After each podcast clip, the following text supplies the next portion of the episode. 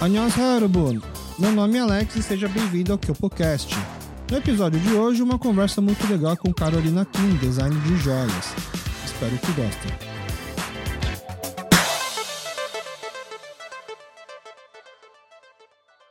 Muito obrigado, Carolina, por topar participar aqui com a gente do Kyopocast. Obrigada eu por me receber hoje. É...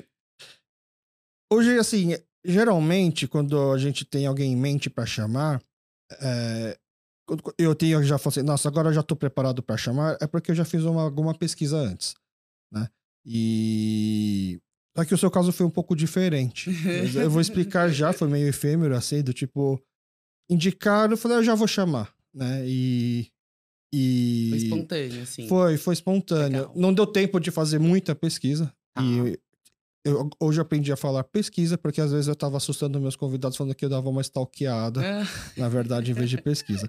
Antes de eu ler minha pesquisa, por favor, se apresente aos nossos ouvintes, faça o seu Thiaguis Rogué, sua autoapresentação. É, meu nome é Carolina Kim, eu tenho 26 anos. É, nasci e cresci em São Paulo. E hoje eu trabalho com joias e eu me denomino como Ourives. Ótimo. É, sua pesquisa, essa, a sua apresentação tá bem mais completa que a minha pesquisa em termos de pessoa física. E porque eu acabei focando mais nas informações que eu consegui encontrar no seu site, na, no site da sua loja, joalheria, oficina, ateliê. Acho que marca, né? Marca? Isso. Ok, então vamos lá. Carolina Aqui nasceu no Brasil e formou-se em 2018 em design de moda. Isso. Seu trabalho de conclusão de curso teve como objetivo trazer os quatro elementos da Terra, água, terra, fogo e ar, para o mundo da joalheria junto aos cristais e pedras naturais que são encontradas ao redor do mundo. Desse trabalho surgiu a Circanus, que significa ao nosso redor em latim, e sua marca de joias onde todo o trabalho é feito manualmente, além de vender, ela também criou a Circanus Experience, que é voltada para casais ou amigos que gostariam de fazer a sua própria peça. As pronúncias estão certas? É isso? Tá certíssimo. Tá. O, a gente tem um ouvinte, o Fábio, né? Que ele costuma de vez em quando mandar mensagem pra gente. Ele fez a, a, o Circanus Experience. Ele me contou que ele ressignificou a aliança e eu eu não entendi na hora assim, o que seria ressignificar a aliança, porque a aliança já, já tem um significado que é o casamento. Uhum. Eu pensei, será que tá casando de novo? será que eles estão dando uma outra ideia para o casamento, né? Mas aí eu fui fuçar para ver o que quer dizer, o que, que é, e entendi que eles foram lá. É, eles pegaram, acho que a própria aliança, derreteram e fizeram uma nova aliança. Foi isso. isso. Isso não é o comum. Tem gente que faz do zero e tem gente que leva para derreter. Isso. Tá. E aí ele, ele sugeriu, né? E aí quando ele me mandou a sua sugestão, eu quase tive uma briga em casa. Porque eu cheguei para minha esposa, olha que legal, é, isso daqui tem uma pessoa que você pode ir lá fazer sua própria joia. E ela falou assim, mas eu já te disse. Mentira! É, ela já tinha me falado. Por que isso legal. que quando ele me contou é, da, da experiência, não foi ao mesmo tempo uma grande surpresa. Sabe, meio déjà vu, acho que eu já ouvi, já ouvi. mas acho que não. E é que pô, a esposa fala, nem sempre a gente presta atenção. Desculpa, amor, mas. Ela, aí, ela me, aí ela falou: Eu te falei que a Andinha, a prima dela, também foi lá fazer a, fazer, fazer né? a experiência e tal. Aí falei: Ah, tá, verdade. Aí, sabe, ficou um tempo assim bugando na cabeça pra tentar lembrar. Aí falei: Nossa, é verdade. Tanto que eu pensei. É, que essa ideia de deixar as pessoas irem no ateliê fazer a própria peça tinha que ser a ideia de uma coreana. Porque, assim, que outro povo teve a brilhante ideia de fazer um restaurante onde a própria pessoa que vai lá comer tem que fazer a comida, Exato, né? Que é o nosso churrasco sim. coreano. Aí eu pensei, acho que deve. Alguma dor deve ter surgido para ela pensar, é, quer saber, é, deixa as pessoas fazerem. Foi isso? Tipo, estão é, reclamando que tá caro, que é, deixa eles verem como é trabalhoso para ver se vale realmente o preço que eu faço? Como surgiu essa ideia de fazer? Então, na verdade, teve esse fator também. Ah, é? Né? Mas eu acho que o fator inicial foi que é, eu vi que na Coreia isso estava se popularizando muito. Ah, né? já estava tendo galera... isso lá. Tava. É, a galera já estava fazendo e tal. E na época que eu ouvi falar disso, eu não tinha uma estrutura, né? É, não sei se você já viu uma bancada de joalheria, mas é uma mesa, assim, de madeira, robusta mesmo. Uhum. E ela é toda queimada, cheia de marcas de, enfim, riscos, serra. Uhum. E. Enfim, eu não tinha essa estrutura em casa, eu só tinha uma bancada, né? E aí, quando eu consegui esse espaço meu, né, que é super recente, para falar a verdade, eu acabei comprando uma nova, porque a minha era usada. Ah, essa, a, a mesa. A mesa, a bancada, Ela isso. tem uma- o nome oficial é bancada. Bancada, isso. Mas existe uma bancada específica para Urives ou. Isso, exi- é essa Ah. de madeira que eu te falei, que é a bancada de joalheria. E aí, é, na verdade, eu fiquei pensando, o que, que eu faço com essa bancada velha, né? Porque eu comprei uma antiga, usada, e aí essa nova era uma novinha em folha. Tá. E aí eu fiquei pensando, nossa, será que eu alugo pra alguém, tipo, trabalhar em cima? Porque é caro uma bancada dessas? Uma bancada não. Assim, eu vou te falar que não é tão barata, né? Tá. Eu acho que uma do zero, assim, deve ser uns mil reais só a mesa. E, é, mas não é, acho que a ferramenta mais cara de trabalho, é? Não, com certeza não. Tá, Mas é o básico que você precisa ter, pelo menos a mesa, tá. né? É, eu acho que o básico de uma bancada seria a bancada, um botijão, né, com um maçarico. Tá. E que é que- é que gasta E- caro hoje, mas não chega a ser Exato. o- a coisa mais Botijão, cara. tá? É. Aham. E aí a gente tem um motor é, de chicote, né, que a gente usa bastante pra fazer para serrar as coisas. Tá. Desculpa, serrar não, pra lixar as coisas Tá. e fazer acabamento. É, E o resto é mão. O, resto, é braço. Então, a gente tem outros maquinários, a gente usa muito alicate, Tá. é, enfim. Mas é, são ferramentas, não São chega a ser um ferramentas. maquinário. Exato. Não chega a ser nada motorizado, elétrico. Ah, tem, acho que tem duas opções. Tem sempre Tá. a opção do maquinário ser manual e tem a opção do, do maquinário ser elétrico. E Os você- elétricos são usados muito para empresas maiores, enfim. Tá. Você então hoje tá no manual ou tá no elétrico? Tô no manual. Mas é por hoje. opção ou por falta de opção? É, acho que por é, mais essa parte financeira mesmo. Tá. É. Não que seja um romantismo da sua parte. Não, eu quero que seja tudo à mão pra. Não, não, é, Tá. é- é financeiro mesmo. Entendi. Então, chegaremos lá, então. Exato. Tá. E aí, é, e aí eu fiquei com essa bancada meio que sobrando, entre aspas, né? Eu queria muito reaproveitar ela. Como eu, eu tô com um espaço bem bacana, eu queria reaproveitar o espaço também para receber a galera e tal. E, e aí eu falei, ah, vou fazer um teste. E aí eu lembro de ter alguns amigos que já estavam interessados, né? Eu fiz um precinho bem barato para realmente fazer o teste com eles, para ver se eles gostavam, se dava certo. E super começou a rolar, assim.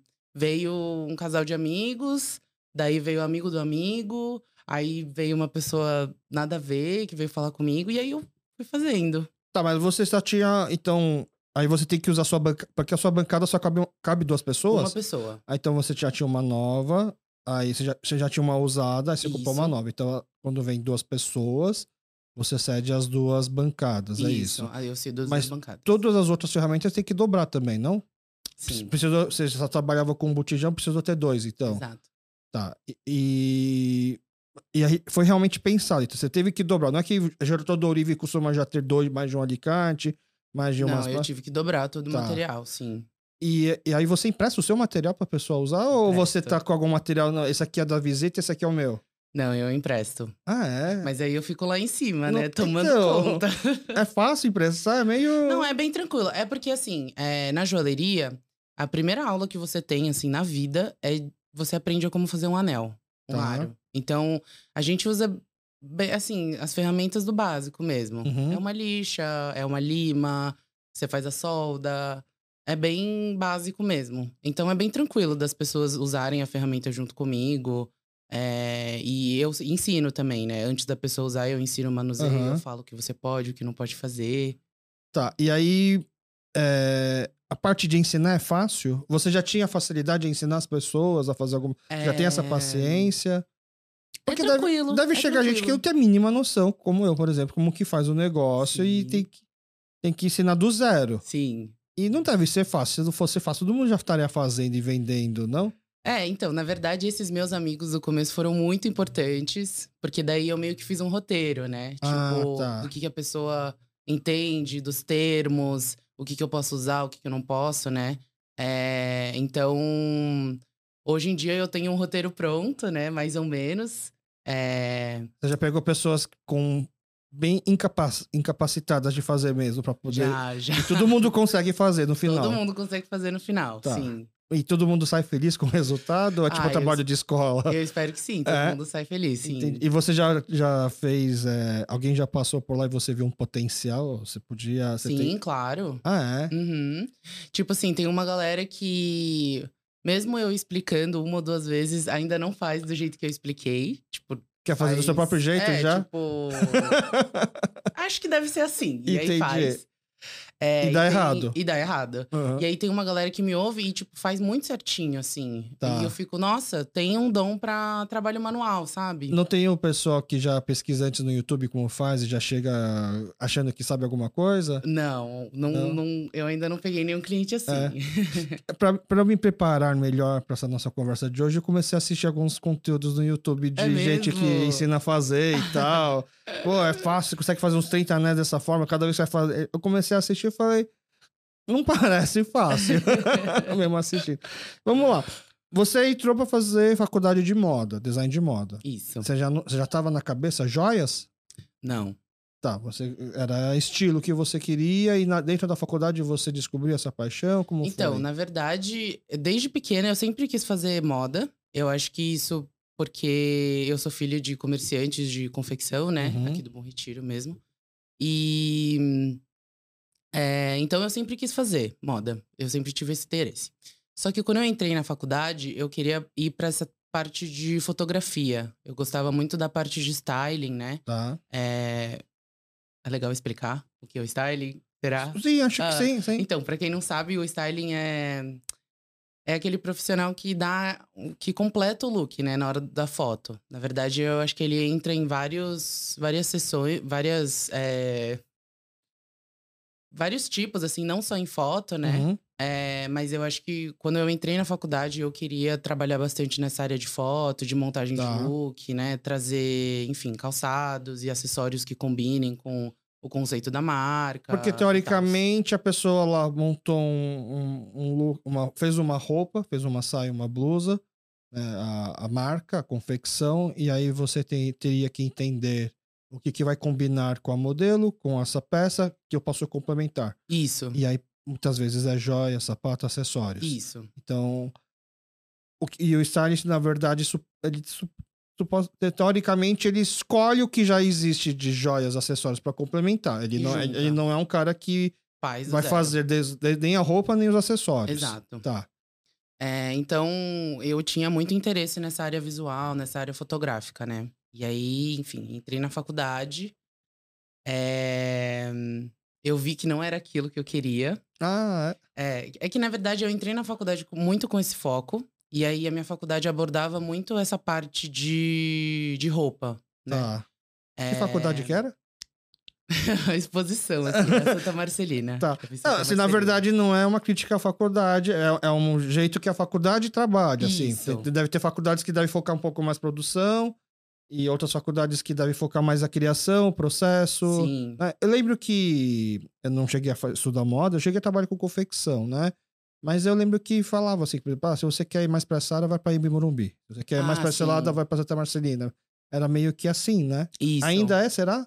Ah, eu acredito que sim. Tá. Mas você entrou sem saber, sem saber disso? Ah, eu entrei porque a galera falava, pô, Moda é Santa Marcelina. moda é Santa Marcelina. Tá. É o FAP ou Santa Marcelina. E Tá. aí, tipo, eu lembro que eu não queria ir pra FAP, né? Eu falei, não, vou pra Santa Marcelina e eu acabei indo pra lá. É, E aí, a Santa Marcelina, ela aborda muito roupa, muito criação, estilo, né? Uhum. E foi algo que, querendo ou não, eu cresci nesse ambiente, né? De confecção e de roupa, tecido. Então, na verdade, eu fiquei muito bodeada disso, Tá, numa época. entendi. É, Mas é porque você, por exemplo, é, passava aquela impressão de que na faculdade ensino é um outro mundo que eles não conhecem o mundo real do trabalho, é muito, é, não, não- a gente chama de, de glamour, por exemplo, né? uhum, Na faculdade passa muito mais essa área de glamour, você imaginando sendo alto, um estilista de alta costura, sendo que na verdade o chão de fábrica é alta realidade, é esse não, tipo de bode? Zero, não. A, a Tá. faculdade é bem pé no chão. Tá. É, tanto que indicações de material, de tecido, eles sempre indicam Bom Retiro, Brás, falam Tá. pra correr atrás das coisas, Uhum. Tudo bonitinho, né?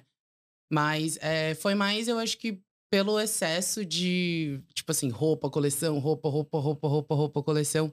E assim, as outras áreas a gente só teve no final da faculdade. Ah, Né? tá. É, então, é, quando eu cheguei no meu último ano da faculdade, eu falei, eu quero fazer qualquer coisa menos roupa. e aí, é, e aí eu cheguei na joalheria. E aí, no último ano, eles ensinam design. Você, na faculdade, você já monta suas peças também? Sim, no, o nosso trabalho de conclusão já é com as peças prontas, que normalmente a gente faz. Mas é uma especiali especialidade que você opta, uma optativa. Ou todo mundo que faz moda sabe fazer uma joia também? É, eu, na faculdade a gente teve uma introdução que foi geral, tipo a turma toda, mas o último ano é só especialização mesmo. Tá. Só que, por exemplo, o diploma ele vem como design de moda, ele não vem como especialidade em tal área. Se você assim, pudesse sabe? voltar no tempo, você teria e soubesse que ia trabalhar com joia, você teria feito um outro curso, uma outra faculdade mais específica? Acho que não. Não, mesmo assim, o caminho que tinha que seguir era esse. Era esse. Tá. Porque acho que o estudo que vai te ajudar a definir uma coleção de roupa, toda essa pesquisa, os conceitos, vão te ajudar também a desenhar a peça na joalheria. Uhum. Entendi. Mas a parte manual, eu acredito que você só aperfeiçoa treinando. Sim, só treinando. E na faculdade você tem horas o suficiente para treinar isso? Não. E aí tem cursinhos e oficinas? É, na faculdade a gente teve uma breve introdução, né? É, tanto que, é, querendo ou não, a estrutura acaba sendo não tão, tipo, a melhor de todas, né? De novo, é como se fosse o básico. Uhum. É, a gente tem essa introdução e para mim joalheria é tipo medicina, assim. Você vai a minha comparação, né? Mas é sempre tem coisa nova para aprender, sabe? Tá. E aí, e até hoje, é, eu faz uns cinco anos já que eu atuo nessa área. E é, até hoje eu ainda faço aula, eu vejo que eu tenho muita coisa para aprender. De técnicas novas. Disso, de técnicas novas, é, coisas que eu quero aprender ainda. Então tem muita coisa aí pra ser explorada. Mas você já, usa- você já era alguém que gostava de usar muito acessórios? Sim, eu sempre isso, fui. Isso sempre foi. Sempre fui. Entendi. Tá. E aí você fez, então, esse, o seu TCC baseado dos quatro elementos da Terra, Isso. do planeta. Eu, eu dei uma empacada quando eu fui, porque eu falei, nossa, não reparei aqui. Eu falei, os quatro elementos da Terra, e depois já é Terra, água, fogo e ar, né, por exemplo. Mas Terra, o planeta Terra. E aí você quis traduzir os quatro elementos para o seu TCC em relação às joias. Aí eu vi que você comenta aqui de cristais e pedras naturais. Sim. Né? É... Assim, o que, que quis dizer isso? Vai, é, você quer. é, Quando fala pra mim os quatro elementos da Terra, pra mim é aquele desenho Capitão Planeta, vamos juntar as forças e tal. Avatar, né? É, ou também é essa pegada meio. Então, na verdade, é... Na verdade, essa pegada nasceu, assim, porque eu fui meio que observando as coisas, né? Foi mais pela minha observação, pelo meu olhar. É, é um trabalho individual, conclusão de É, curso, não é um, trabalho, em individual, grupo, É um tá? trabalho individual. E, na verdade, é, eu sei que pode parecer muito, né, me- meio otaku, meio anime e tudo mais. Mas é um negócio que eu fui observando, assim, que, tipo, tudo que a gente faz é a base desses quatro elementos. Tá. Tudo que existe só existe por conta desses quatro elementos. Uhum. E aí eu comecei a ir meio a fundo, né? E aí, por exemplo, o meu TCC eu fiz de relógios. E aí eu é, juntei esse meu olhar dos quatro elementos junto com é, o conceito do tempo. É, aí me veio também né, nessa, nessa porta aí me veio também a porta dos cristais, né? É, e aí foi. Mas- mas- Foi indo, então, foi indo. porque a minha pergunta, assim, pra mim, vai, vamos lá. Tá, vamos lá. Eu imagino terra, o- a- os, os minerais vêm da terra. Você precisa do fogo pra moldar. Aí talvez a água vai ajudar a esfriar, não sei. Uhum. Onde entra o ar? Ah, eu acho que o ar entra em vários. é, Não vou falar obstáculos, entra em várias, várias partes, né? A gente tem também. A gente tem vários tipos de acabamento, por exemplo, né? Que, por exemplo, tem um acabamento que a gente chama de.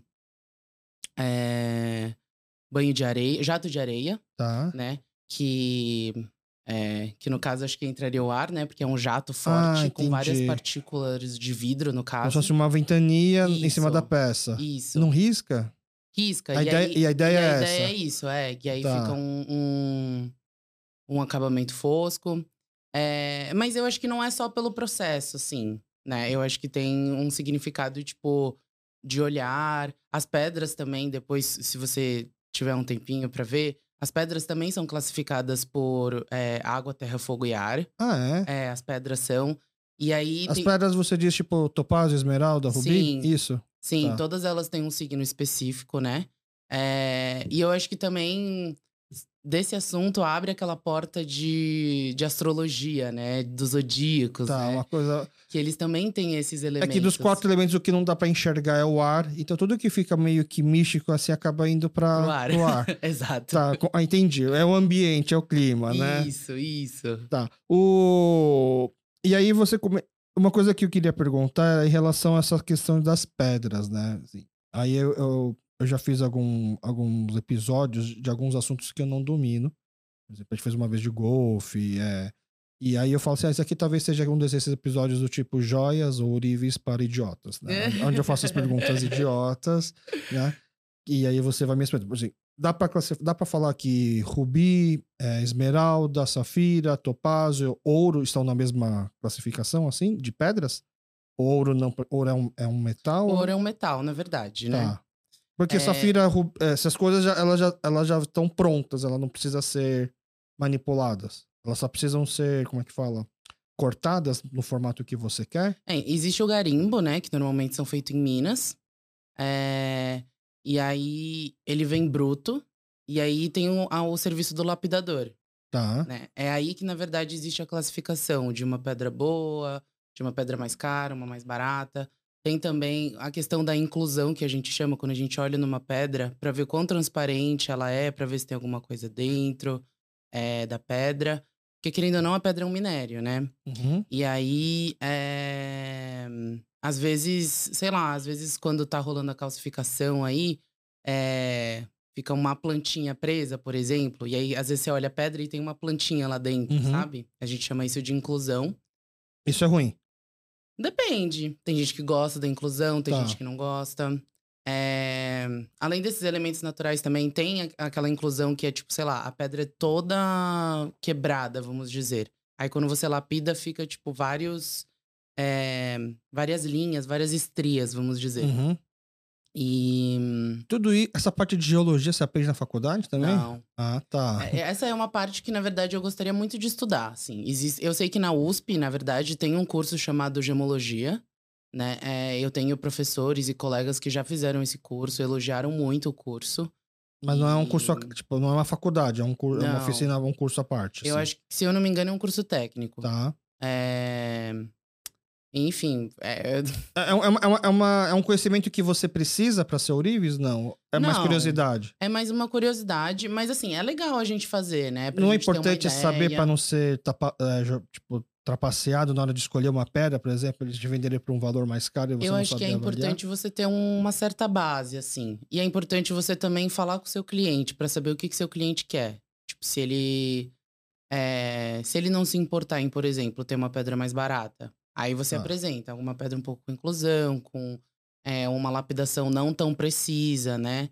É, vai depender muito disso, eu acho. Porque, por exemplo, é, a gente acompanha que o ouro tem um preço, né? O, cada vai, inflação sobe e vai, uhum. o ouro vai uhum. ter um preço, mas então a gente imagina que o ouro por si só tem um valor. Isso. Não existe ouro mais caro, ouro mais barato. O branco, por exemplo, ele é mais caro do que o ouro amarelo. Tá. Porque entra um metal a mais aí, né? É... Ele, ele, o branco é menos puro do que o amarelo? Não, na, então, na verdade, assim, o, o, ouro branco, ele é o mesmo ouro do ouro amarelo. E, na verdade, é, o ouro branco não fica branco. A tá. gente acrescenta um outro metal que se chama paládio na hora da gente fazer a liga. Porque a gente não usa o ouro 24 quilates para fazer nenhum tipo de acessório. Porque ele é muito duro. Porque ele é muito mole. Mole, ai, eu, fiz, eu estudei errado. eu, eu, tinha visto uma informação parecida. Na verdade, ele é muito mole. Ele é muito mole. Tá. É, não sei se você viu aqueles anéis de bebê de Thor. Sei. E, e eles são bem maleáveis, uhum. né? Normalmente é porque eles são feitos de 24 quilates. Tá. E aí, é, como a gente não usa esse ouro, a gente coloca essa certa liga. Então, esse não é um ouro muito bom, o de 24 quilates? É um ouro bom, é, mas é um ouro puro, né? E é um ouro tá. mole. Então, tipo assim. Eu consigo transformar de 24 em 18? Consegue. Tá. É, é, o que a maioria. É o que a gente faz no. É, no mercado, né? A gente transforma o 24, que é o mais puro, por Aham. 18. A gente coloca uma liga aí, é, são 25% de liga, é, metade é prata, depende da empresa. Tem gente que faz metade prata, metade cobre. Isso, isso depende de você? Você que escolhe? Sim, você pode Tá. escolher. Aí aí já tá na mão do Ourives isso. Isso, Tá, não, é uma- não tá na mão de quem vende o material. isso. Entendi. E aí o paládio é, é o que faz a- é o que faz ficar branco, né? Uhum. Vamos dizer. Ele faz parte desse- dessa porcentagem de liga, né? Mas o paládio, por exemplo, ele é muito mais caro do que o ouro em, em grama. Ah, é? É, por então isso ter um anel de paládio é muito mais caro que ter um anel de ouro. Dá pra ter um anel de paládio? De puro paládio, eu acredito que não. Tá. Não, eu acredito que sim, mas vai sair bem caro. E vai, mas vai ficar bonito? acredito que sim, não tem como ficar feio. Tá. É, você comentou do Thor. é, não sei se você já. é, já viu que os coreanos têm algumas coisas em relação às, jo- às joias, né? Pra quem não sabe, né? Quando uma criança faz um ano, geralmente é, faz uma festa muito grande, né? Que é o Thor, que a gente chama. Que é meio contraditório que a gente fala que é festa de um ano, né? Mas assim, na Coreia, até pouco tempo atrás, na verdade, vai- mudou agora, não sei se você está sabendo, não tem mais idade coreana, né? Ah, não, não sabia. o, o atual presidente, ele, ele meio que tá com. Não sei se já passou, mas tá pra passar o projeto que. Acho que já passou. O Ah. projeto que não tem mais essa coisa de escolher no seu ano mais velho, com- sabe? Agora Ah, ocidentalizou a idade. Ai, que legal, É. mais fácil, né? Mas é porque assim, por exemplo, quando o meu filho fez dois anos, né? minha- as pessoas coreanas perguntam assim, quantos anos ele tem? Em vez de. Eu não, sabe, eu achava meio estranho falar dois anos, porque na Coreia três, na verdade, aí falava Tudor. Tipo, É. fez dois Sim. entendeu? Porque era o jeito certo de falar dois anos, só que na Coreia eu deveria falar três anos, né? Ah, Então, quando a criança faz o tour, como antigamente a mortalidade era muito alta, se comemorava muito os 100 dias da criança e depois um ano. E aí, um dos presentes que as pessoas dão nessa festa de aniversário são os anéis, né, que, de ouro, que supostamente para criança guardar para no futuro depois pegar esse anel e, sei lá, é, derreter, fazer aliança. Você já, já, já teve algum caso assim? Já pegou alguma coisa assim? Tipo, alguém que levou um anel de Thor? Acho que não, né? Pessoal é Não, uma coisa... mas eu tenho meu anel de Thor. Ah, é? Eu E já você- derreti ele. Ah, isso que eu pergunto, você ainda... já derreti. E você fez o que com ele? É, Ah, algumas peças, alguns anéis pra mim que eu uso. Aqui você tem uma vantagem que pra você ouro é tipo massinha, né? Você pode derreter e fazer o que... Você não vai perder. Você perde alguma vez? A gente tem uma margem, que normalmente é a margem de acabamento, né? E acaba virando um pó, Tá. né? É mas um- dá pra um juntar pozinho. esse pó também, Isso, né? mas dá pra juntar e mandar pra É, purificação. nos vídeos que eu vi, aprendi isso. Isso. É, Só que existe uma porcentagem que a gente perde, né? Querendo ou não. Tá. É, Não dá pra ficar brincando povo- toda hora, então. Exato, é. Entendi. Sim. O... Mas, por exemplo, se eu só derretesse e formasse uma pedra, eu não perderia nada. Por exemplo, ah, eu sei que tá, tá em anel, eu não quero guardar em anel, vou derreter, só vou derreter pra ele voltar a ser uma bola qualquer. E pronto, eu não perdi nada e depois eu posso derreter de novo. pra- Aí eu decido Pode se eu vou fazer um derreter. brinco ou um anel. Isso. Tá. E aí você s- sabe do Ham? Já ouviu falar do Ham? Não. Ham é... Os, os- os casamentos coreanos, eles estão ficando muito famosos, assim, aqui no Brasil. Vira e mexe eu vejo, quando tem um casamento, a, a, a- assessora do casamento adora fazer casamento coreano pra depois mostrar lá o bate-pé, né? Que, é uma, é um, que na verdade nem é mais um costume coreano, porque na Coreia não se faz mais isso. A gente, quem, Ah, aquele de madeira É, que bate. a gente que Ah, aqui no sei. Brasil continuou e ressignificou isso, porque na Coreia se batia no pé por um outro motivo, né? São várias versões, mas a mais comum é falar que são os amigos da noiva batendo no noivo por estarem roubando uma mulher do seu, porque eram casamentos arranjados de vilarejos diferentes. Uhum. Mas se tem um costume coreano de casamento que eu acho que é o mais legal e não é tão valorizado, é o ham, que é a entrega do dote. Que é o quê? É quando a, a família do noivo prepara. Ham quer dizer caixa, né? Prepara uma sim. caixa com vários presentes e tal, para os amigos do noivo entregar para a família da noiva. Mas Uhum. eles não vão lá e entregam de mão beijada. Eles têm todo um ritual onde é, eles não podem, por exemplo, andar para trás. Né? Eles têm que sempre andar em, em direção para frente, eles não podem andar e depois recuar. E os amigos do noivo eles sequestram essa, esse presente, eles só entregam para a família da noiva em troca de alguma bebida, comida, dinheiro. Tem alguns, alguns ritos, né? Sim. Já, já, já- lembrou mais lembrei, ou menos o que lembrei, sim. é? É, pra mim, o, assim, meu casamento foi muito legal, mas uma das lembranças que mais gosto é do meu ham, né? Porque a, a minha turma é grande e, Uhum. tem, e, é, e, é um- e é uma coisa que dá muito trabalho, o RAM, né? Pra pouca, assim, como é que fala? Pra pouca pompa. Porque não existe um fotógrafo pro RAM, não é uma coisa que... Tanto que as pessoas nem sabem que já que tem isso, né? O bate-pet é super famoso, Uhum. mas o RAM não. E no, é antigamente era pelo RAM, pela entrega do RAM, que as, as pessoas da vizinhança ficavam sabendo que ia ter um casamento. Era como se fosse, antes da gente ter um, um Instagram pra ficar fazendo, postando fotos de pré-ensaios de casamento, as pessoas sabiam, ó, ele vai casar, Uhum. era o RAM. Então, eram os amigos chegando já, geralmente bem vestidos, né? Assim, é, com... Aí você pega, eles, tem a mula que eles falam, né? Que é o que vai segurar a caixa. E eles falam que a pessoa que segura a caixa tem que ser alguém que já tá casado e, tem um, e é feliz no casamento. Entendeu? Porque tem esse significado.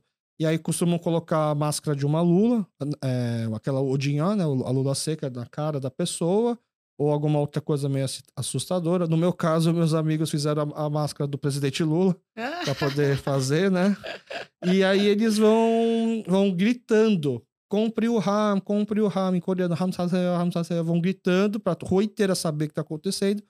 Como tinha, na minha época tinha uns boatos de que os ladrões já sabiam que essa caixa tinha joias, é, e tava perigoso fazer o RAM, então era- a condição era que o RAM já começava dentro do prédio. Você já tá dentro do prédio, você não vai ser mais assaltado. Do elevador, É, né? tipo, passou do portão, aí embaixo você faz a, a festa que você quer, a zona que você Sim. quer fazer. E aí fica aquele conflito. E aí no RAM, por que, que eu entendo esse assunto? Tem vários presentes que são, que são obrigatórios, assim, por simbolismo. Desde saquinhos com feijões, e cada feijão tem uma cor que simboliza uma coisa, e tem a parte das joias. E aí eu lembro que o estresse que foi na minha família comprar essas joias. Porque a gente, a gente não entende de joia. Então era aquela coisa assim, primeiro na informalidade, ah, comprar de tal pessoa porque ele é confiável. Do tipo, primeiro para saber o valor da joia. Uhum. né? Porque aí começaram a, su- a surgir boatos, né, de que a família da noiva recebe as joias. E, e aí, só por curiosidade, deixa eu mandar essa joia para um ourive para ele falar quanto que vale. Né? E aí, é, Não voltava. e aí dava aquelas brigas, assim, porque a família da noiva, do noivo, crente que pagou super caro nas joias e foi enganada supostamente por um ourive. E o ourive que fala assim, não, mas essa joia é barata. E o ourive falando assim, não, na verdade eles já compraram uma joia barata e estão fingindo que é caro. Então ficava aquela dúvida, ah, vale a pena a gente comprar a joia de uma joalheria famosa, que tem grife, por exemplo, uma Cartier. Porque por mais que assim, é o mesmo ouro que tem uma Cartier e uma outra joalheria, só que é Cartier. Então a Cartier não vai te roubar. Não, assim, ela tá falando que tem não sei quanto de ouro, diamante ou, ou safira, não sei o que, é porque realmente tem, né?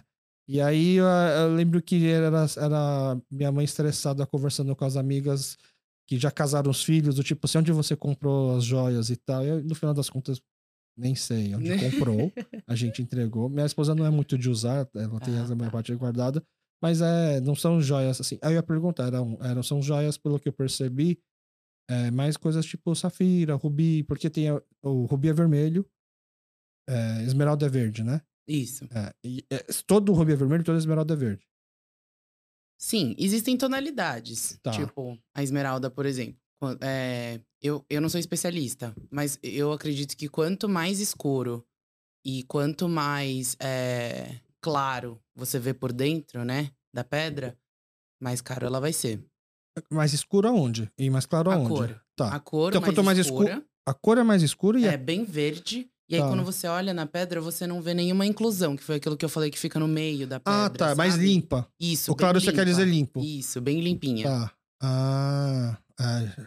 Tomara que a minha esposa não ouça esse programa pra começar a querer ver, ava- a- avaliar as joias que tem em Não, casa. mas claro que assim. É isso, é o que eu te falei. Eu não sou gemóloga, não, sou especialista. E é o valor é né? sentimental. Ex- Exato, É. acho que é muito sentimental. Pérola não dá pra falar que é uma pedra. Pérola é? Não, pérola não é uma pedra. É uma, é uma coisa orgânica, vem de- vem, de até animal. Porque vem de animal, isso. Tá. Você também trabalha ou não? Trabalho, sim, com É? certeza. Gosta também? Gosto É- bastante. é, dá pra falar que é o mar? Sim. Mas a pérola é um pouco mais difícil de trabalhar. Porque Não dá pra derreter. também, também, mas é porque a pérola, ela estraga. Tipo assim, ela. Você vai passar qualquer produtinho, ela muda de cor. Mas as joias ela- também, não? Ela vai escurecendo. Depende. As pedras normalmente são mais difíceis, assim. Elas não são tão resistentes a fogo, por exemplo.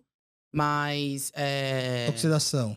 Mas oxidação ela aguenta. É, tipo, tanto que quando você vai limpar a peça, por exemplo, depois parece que você até colocou uma pedra nova, assim. Né? Tá. É, a oxidação, na verdade, vem mais do metal do que da pedra. Então, vamos lá, você fez a faculdade, você fez esse estudo onde você entrou nessa imersão pelos elementos da natureza e tal. É isso que eu vou fazer, saiu da faculdade e, o, o seu projeto de faculdade já chamava Circanos? Sim, já chamava Então Circanos. você já saiu da faculdade já com sabendo o que você vai fazer. Eu vou fazer isso e, e começou. Não, não. Eu saí da faculdade, foi uma vitória me formar, Tá? um alívio gigante. E aí, na verdade, quando eu tava no meu terceiro ano de faculdade, eu ajudava meus pais na confecção, por um tempo já. É, Com produção? É, é, na criação, na, na parte criação, de criar, que você né? não queria trabalhar. Eu não queria trabalhar, mas eu Tá. tava lá, firme e forte.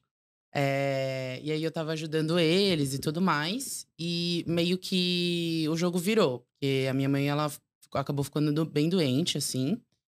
E aí eu não tinha nem me formado ainda, peguei a loja inteira. Tipo, eu, eu tive que. Eu até lembro do meu pai me puxando um almoço um dia, né? E falando bem sério comigo, assim, tipo. Olha, é, a situação não tá legal. E, e é isso. Tipo, você vai ficar com o papel principal e que você precisar, eu tô aqui, mas é isso. Tipo, a Má não tá bem.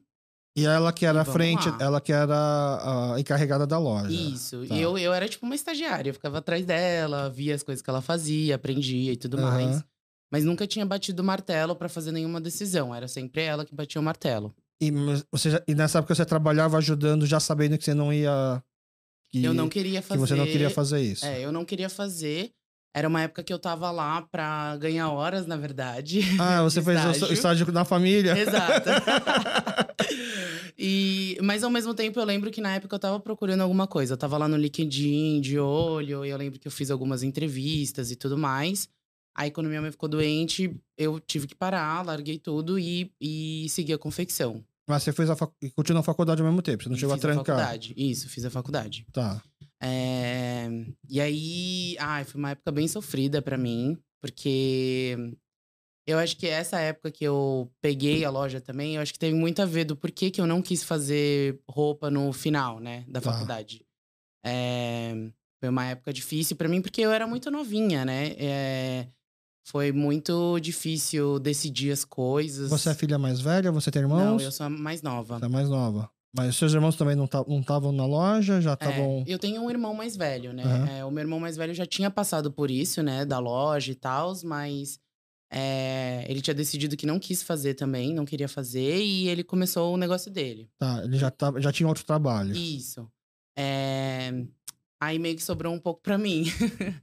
então eu tive que seguir, isso não teve como. Eu tive várias dificuldades no sentido de, tipo, por exemplo, ter respeito dos funcionários que já estavam lá. Ah, tá. Isso foi bem difícil, assim. Eu acho que até hoje em dia eu tenho esse problema. Não, não problema, porque eu não trabalho lá com eles mais, Aham, né?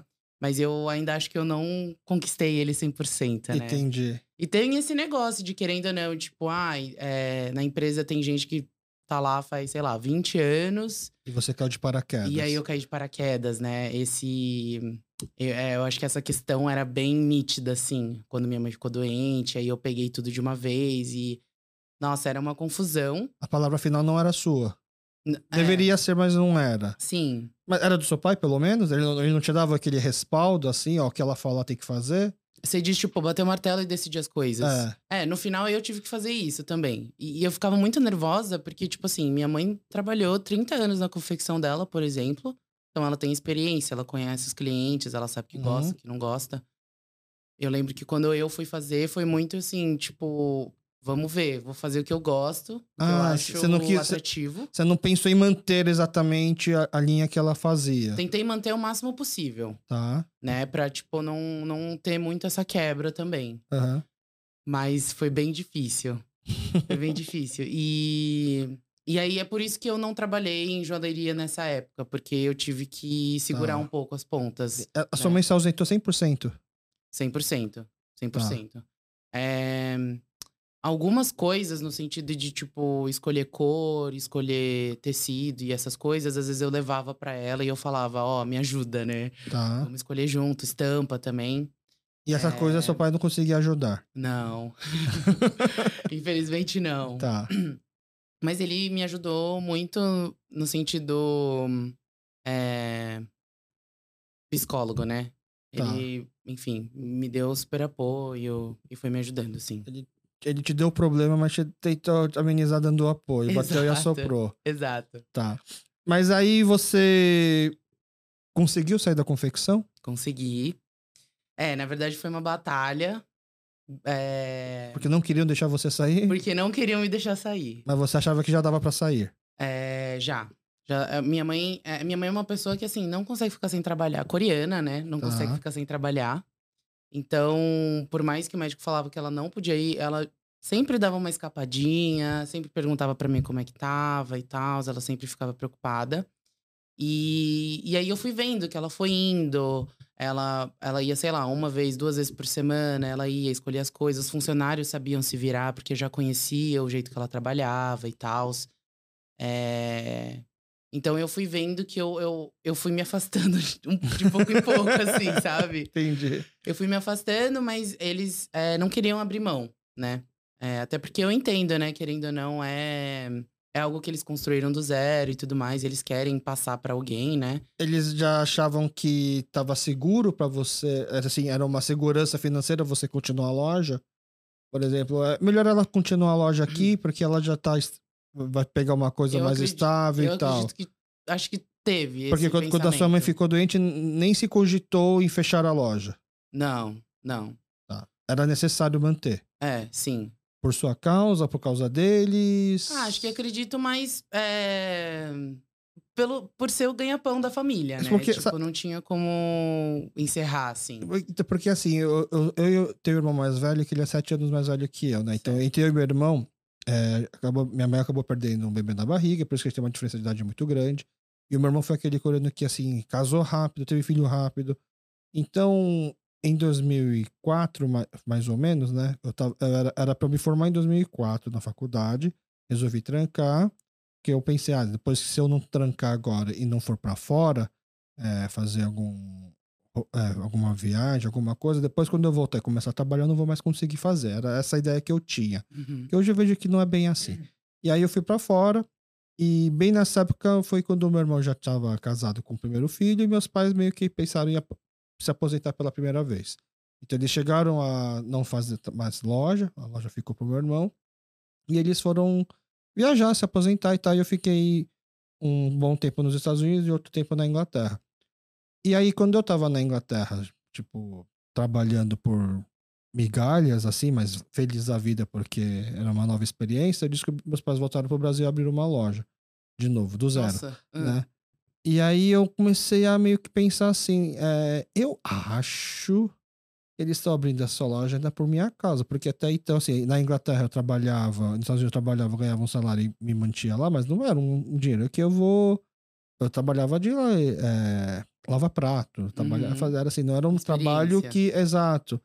É, não era um trabalho que eu ia me sustentar. E ainda tinha que voltar depois ainda fazer um ano de faculdade, terminar um ano de faculdade. Então, acho que eu, eu comecei a pensar assim, eu acho que meus pais estão tá pensando assim, acho que ainda vai demorar para ele se estabilizar. Acho que a gente vai ter que trabalhar mais um pouco para ajudar uhum. ele. Aí quando eu voltei, eu pensei, acho, acho não, tenho certeza que é isso, né? Uhum. E aí eu já não estava com tanta paixão pela publicidade, eu sou formado em publicidade, eu pensei, ah, quer saber? Eu vou fazer loja com vocês. Aí meus pais, minha mãe foi meio contra. Não, não é precisa. É, é ela, meus a minha mãe, ela era muito coruja. Ela achava que eu ia ser aquele filho que ia mudar o mundo, que eu ia ser é, secretário-geral da ONU. Ela, ela, ela, ela viajava. Assim. A minha mãe, assim, eu, quando eu, eu tinha 10 anos, eu fiquei em terceiro lugar não, em sexto lugar no concurso de redação do meu colégio, uhum. com 10 anos, em sexto lugar, ela já achava que ia virar escritora, entendeu? ela, ela sempre foi assim. É, é bom, por um lado, que é incentiva, ótimo, mas, por outro lado, dá uma certa pressão. Até hoje ela fala que eu devia escrever um livro, pra ter uma ideia, né? E... Aí eu falei, ah, vou fazer loja junto, né? Tipo assim, porque eu pensei, ah, já tenho know-how de 30 anos. É, é, aí, aí, aí entrava a minha hipocrisia. Eu falava que já tenho know-how dos meus pais de 30 anos de confecção. É mais fácil aqui chegar e aprender ah. com eles. Mas quando eu trabalhei com eles, eu só brigava porque eu não concordava Nossa, do jeito que sim. eles faziam, né? E aí eu ainda cheguei a fazer confecção quase 10 anos, depois eu abri bar e hoje agora eu trabalho com podcast. Coisas bem nada a ver. Mais um breve resumo. Só que eu ficava com esse pensamento, né? De que, poxa, meus pais já poderiam estar aposentados se não fosse eu. Né? Uhum. Então, por que fazer eles trabalhar? Deixa que eu, então, vou entrar nessa loja, eu assumo, e eu assumi de forma muito é, errada, né? Tipo, achando que. É, de boa. Fazer a roupa, produzir é o de menos. O importante é saber vender, vender. né? Porque minha formação era publicidade. Ah, sim. Ignorei todo o resto do processo. Uhum. Achava que o problema era vender. Né? E aí eu percebi, assim, que. É, várias vezes as, as minhas brigas com a minha mãe na época da loja eram brigas dignas de novela coreana, assim. Sim. Ah, para de chorar. Eu falando pra minha mãe, para de chorar, você tá fazendo drama, você tá, sabe? Ai, sai daqui. Se eu, se eu sair daqui da loja, eu vou sair de casa também. Então sai de casa também. Não, pensei também, eu vou sair de casa, mas não vou sair da loja, porque a loja. Eram brigas assim. É, vergonhosas, né? Sim. Vergonhosas. Assim, meus filhos, meu filho, meus sobrinhos ouvirem isso, sim. Não fui o bom filho, uma boa parte dessa fase da minha vida. É, Aí, por isso que eu fiquei pensando assim, você foi trabalhar na loja, eles não quererem você sair, né? É, porque uma vez que eu entrei na loja também, minha mãe o tempo todo falava assim, sai daqui, vai trabalhar numa empresa, vai trabalhar numa empresa, vai né, pegar... Se quer fazer loja, vai trabalhar na loja dos outros. Porque aqui você não me ouve. Hum. Mas tipo, a minha esposa falou, você não me ouve.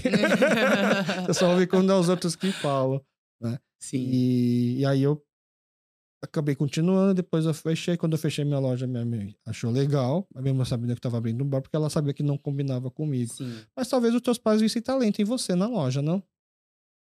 É, talvez. Mas é, é isso. É, é, briga muito, né? Querendo ou não. Existem opiniões diferentes. Tipo, por mais que eu. Vamos supor que. Eu tive até uma época que eu pensei, tipo, ah. Eu tô aqui, né? Tipo, pô, o que que custa, tipo, eu continuar algo meu pai, meus pais fizeram do zero e tal, mas é, tava sendo insustentável, assim. É, no sentido é, da minha mente mesmo, sabe? Da sua paz interior. Muito, isso. Brigava muito com quem? É, ah, com minha mãe. Quando ela começou pai, a voltar a trabalhar? Sim.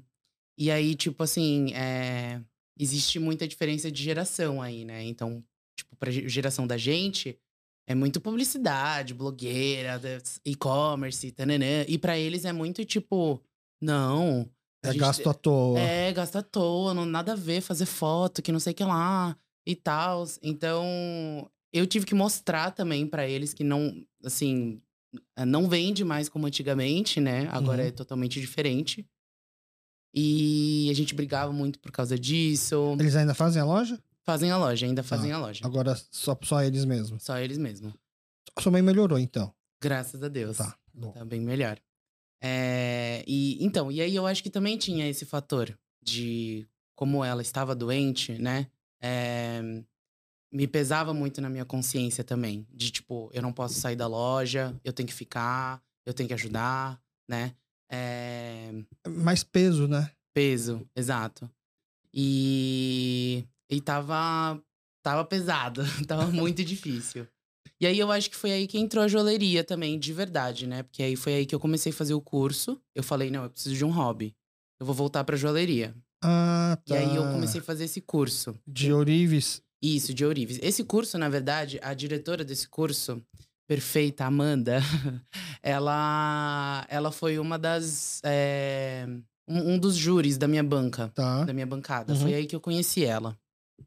E, enfim, ela tem uma energia ótima, muito legal. E aí, por fora da faculdade, ela dá, dava ainda esses cursos para quem quiser se especializar em Orives? Na verdade, a faculdade convidou ela para vir. Ah, ela não é da faculdade? Ela não é da faculdade. Ah, tá. Convidaram ela para avaliar, né, a bancada. Uhum. É, ela foi uma das júris, eu conhecia ela. E. É...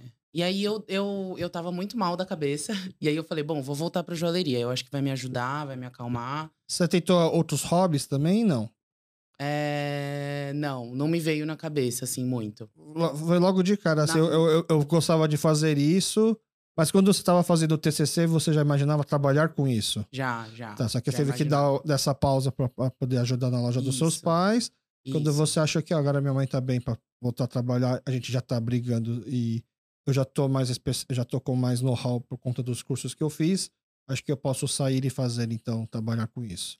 É, na verdade foi tipo, eu fiz esse curso pra me acalmar, né, vamos dizer. É, comecei esse curso e aí a galera começou a falar, tipo, ai, Carol, você não pensa em vender suas peças, você não pensa em abrir alguma coisa e tal. E pra mim nunca foi uma opção, porque eu tinha, como eu, como eu tinha uma relação muito ruim com o meu trabalho, eu tinha medo de transformar o meu hobby em trabalho, Aham. né? Que, tipo, eu ia- seria infeliz ou algo do tipo. Eu ia perder o meu hobby, né? Aham. Vamos dizer. Uhum. E eu, eu, tinha, eu tive muito medo no começo, pra falar a verdade disso. E como você perdeu esse medo? Fui na raça. Eu falei, não, não aguento mais ficar aqui, na loja, né? No caso. E você, não tava vendendo devagarinho? Porque é normal você pensar assim, eu, eu tô fazendo a loja, eu tenho um hobby que é, é esse, eu vou fazendo assim, produzindo de pouco em pouco e vou vendendo pra ver se as pessoas vão comprando até o ponto Aham. de aí sim eu largo. Uhum. Foi aos poucos ou você simplesmente largou e fez? Não, foi aos poucos. Tá. Na verdade, foi tipo assim: é, minha mãe começou a voltar aos poucos, ela melhorou. E aí rolou a pandemia.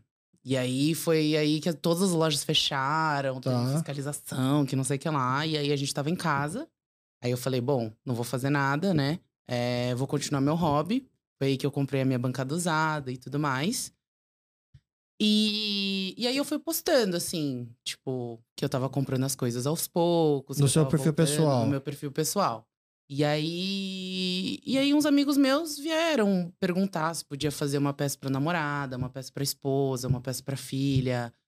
É, e aí eu fui fazendo de pouco em pouco. E foi aí que eu fui vendo, tipo, cara, se eu trabalhasse com isso, eu, tipo, óbvio, ia ter estresse, mas ia ser um estresse bom, sabe? Uhum, um estresse uhum. prazeroso, assim. E aí foi aí que eu decidi, tipo, nossa, é isso, vou transformar isso em trabalho e acho que vai rolar, vai dar certo. Perdeu um hobby? Perdi um hobby, mas O que que você faz uma agora? profissão. Agora você vai pra confecção quando pra relaxar? A pergunta que eu fiz pra ceramista a Cristina. Uhum.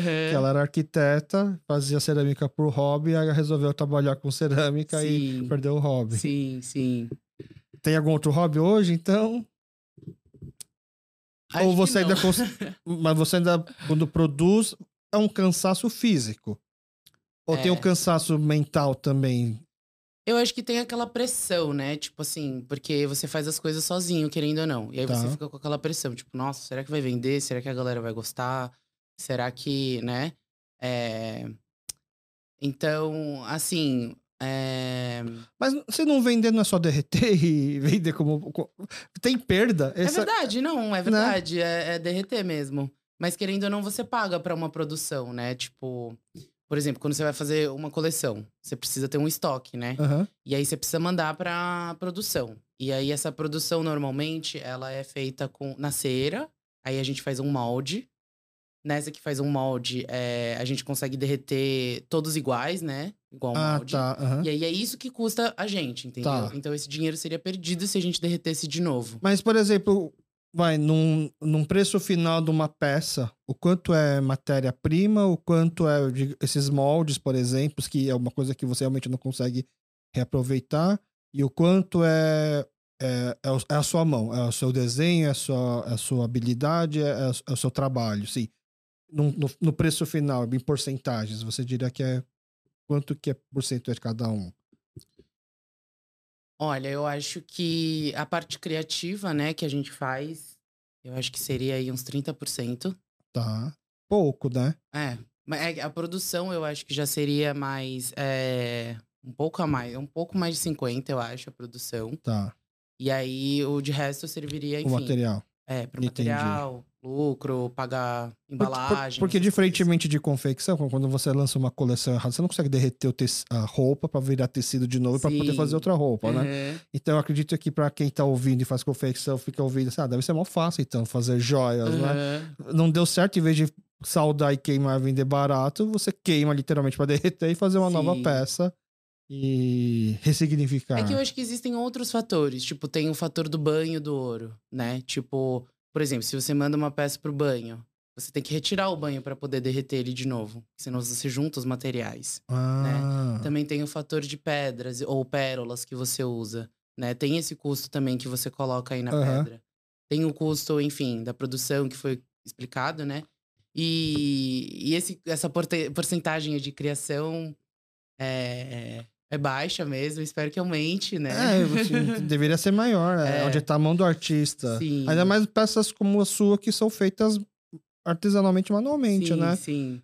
É, Mas é isso, acho que a gente tá um pouco no começo, né? Mas, se Deus quiser, a gente vai pras alturas. Entendi. É, eu vi que, por exemplo, tá, tá até fixado no seu Instagram, assim, uma das primeiras fotos é, é um brinco que você produziu que foi parar no Big Brother Sim, pela Linda Quebrada. Você já sim. sabia que era uma cliente? Então, na verdade, eles vieram falar comigo. é, Foi toda uma produção, uma produção de styling, na verdade. Do Big né? Brother. Dela. Ah, da equipe dela. Isso, da equipe dela. Ah. Eles me acharam, por E- acaso, Então você já sabia que ela tava indo pro Big Brother. com as minhas peças, já. Ah, ent- tipo, foi meio assim, ó, a Lin vai, pra, vai pro Big Brother, você não pode ceder alguma coisa pra ela ficar linda Sim. lá e você poder usar... Foi exatamente isso. Ah, entendi. Então, Como ver- chegaram em você? Então, na verdade, eles vieram falar comigo porque ela tinha uma sessão de fotos, assim, pra uma revista, eu acho, né? E aí, isso foi no Natal, eles me mandaram mensagem no Natal, eu lembro até hoje. E aí, pra mim, isso é lucro, né? Tipo, muito Aham, legal. visibilidade, pra quem tá começando, Exato, visibilidade e tal. E aí, enfim, não fui boba nem nada, eu mandei tudo. mandei tudo que eu tinha. E, e aí, eles me mandaram uma mensagem, falaram que ela gostou muito das peças. é, E eles deixaram meio de incógnita, assim. Eles falaram, ai, porque ano que vem ela vai pra um show, um reality, e ela vai ficar confinada por três meses. Aí você sacou que era o Big Brother Ah, na eu hora? saquei que era o Big Brother, né, gente? Tipo, não tem como, né? Aí eles perguntaram, ah, a Lin, a Lin ela gostou muito. É, ela queria saber se podia levar essas peças e tudo mais. E eu falei, não, sim, com certeza. Mas ali levar." não iria divulgar nas redes sociais É, dela. infelizmente não rolou É, essa é. divulgação forte, mas. É... Mas só de ela saber que eu, que eu tô lá, Aham, pra mim já é bem gratificante. entendi. E quando você produz a peça desenhando assim, é... porque eu vi que você vai lançar em breve uma nova coleção, Sim. né? A gente fez uma breve pesquisa, mas Opa, fez. Sim. Você já tem que. Porque eu vejo de vez em quando, vai, roupa tem tamanho, P, M, G, GG, Uhum. né? E você vê matérias assim em revistas, por exemplo, ah, veja é, que tipo de óculos que combina com o seu rosto, uhum. por exemplo, né? Joias também tem isso? Ah, tem. Ou é mais democrático? Não? Não, tem. Eu acho que tem muito. É muito pessoal, né? Joia é muito pessoal. Mas eu acredito que também tenha esse negócio da tom da pele, né? Por exemplo, os Ah, orientais. Não todos, não vou generalizar, mas os orientais combinam muito com dourado. É? Com uma cor mais dourada, porque a nossa pele é um pouco mais amarelada, né? Tá. É, eu acho que. E tem gente que a, a pele, por exemplo, é um pouco mais acinzentada, então o prata é- funciona bem melhor do que o dourado. Existem essas coisas, assim.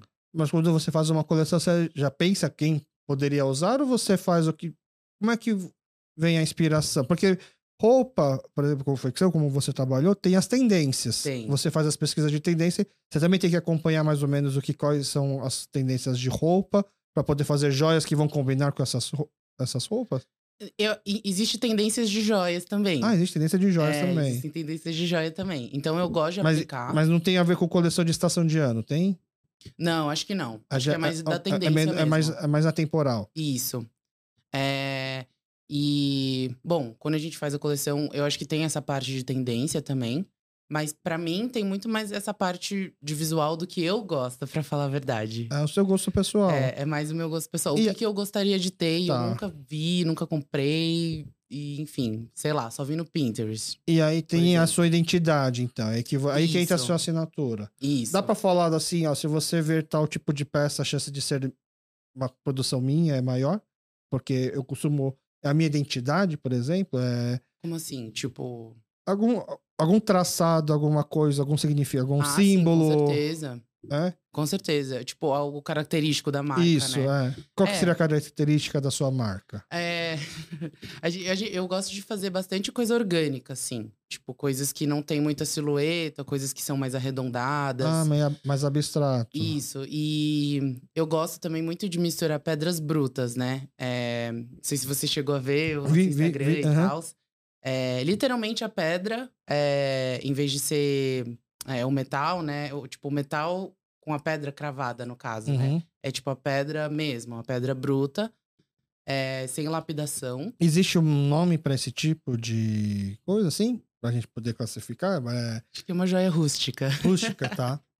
Gosto desse, da palavra. É, e. Ah, eu acho que essa é mais a estética, assim, da marca. Bem orgânica, bem rústica, Entendi. coisas maiores, assim, é, do que coisas pequenininhas. Olha, é um pouco de. Como é que fala? É uma, não é uma gambiarra pra você não ter que ficar sendo muito perfeccionista em relação ao acabamento. Também, também. eu vou confessar que tem um pouco disso, sim. É, mas eu, eu, eu, pra falar a verdade, acho que, assim, eu não sou de usar joias nem nada, mas é uma coisa que eu fico imaginando. É, é mais. Não é que é mais bonito, mas é mais natural. Tem, tem mais a ver em relação a, a você comprar uma joia feita manualmente por uma, uma artesã, procurar coisas que tenham cara de ser uma coisa mais. né, Não tô falando que é coisa de hippie na Paulista, não. não é isso, entendeu? Mas que seja mais natural. sim, sim. É, você poderia fazer peças com ouro, por exemplo, sem ser acessórios? É, como é que fala? Como se fosse decoração também? Ou já é, como é que fala? Uma outra área totalmente diferente? Porque supostamente não é só pegar. é, sabe quando. Tipo esses enfeites que tem, né? De, Uhum. de decoração. Uhum. Não se usa pedras pra fazer isso também? Eu nunca experimentei fazer, pra falar a verdade. É, Mas é, eu acho que o que pesa, na verdade, é mais essa questão financeira, O né? custo, Tipo, é muito é- ouro, por tá. exemplo. Né? É muito material que você precisaria usar. Diamante também você trabalha? Sim, E é fácil comprar diamante, não ser enganado. fácil, é fácil você, comprar. você sabe olhar um diamante e avaliar se é realmente um. Normalmente, os diamantes um pouco maiores têm certificado. Tá. É sempre legal você optar por uma pedra que tem certificado. Então, é, evitar o comércio ilegal, assim. Exato, sim. É... De todas as pedras, né? Isso, assim. Todas as pedras você consegue. A maioria das pedras, É? sim. A grande maioria. É... Mas é isso, infelizmente sempre tem aquele Uribe sacana, né, que troca a zircônia pelo, pelo diamante, por exemplo. E como que a gente, como o público final, a gente consegue saber que se foi enganado ou não? É só pegar e morder? Não, esse- Isso daí é real, esse teste de morder? Por que, que as pessoas. Que na pérola é real. Ah, é só em pérola, a isso? pérola é real. É, quando você morde a pérola e você sente um tipo de areia, sabe? Aquela textura de areia, é Aham. porque ela é verdadeira. Ah, Agora, se você sente um negócio meio plastificado, é porque ela é falsa. entendi. É.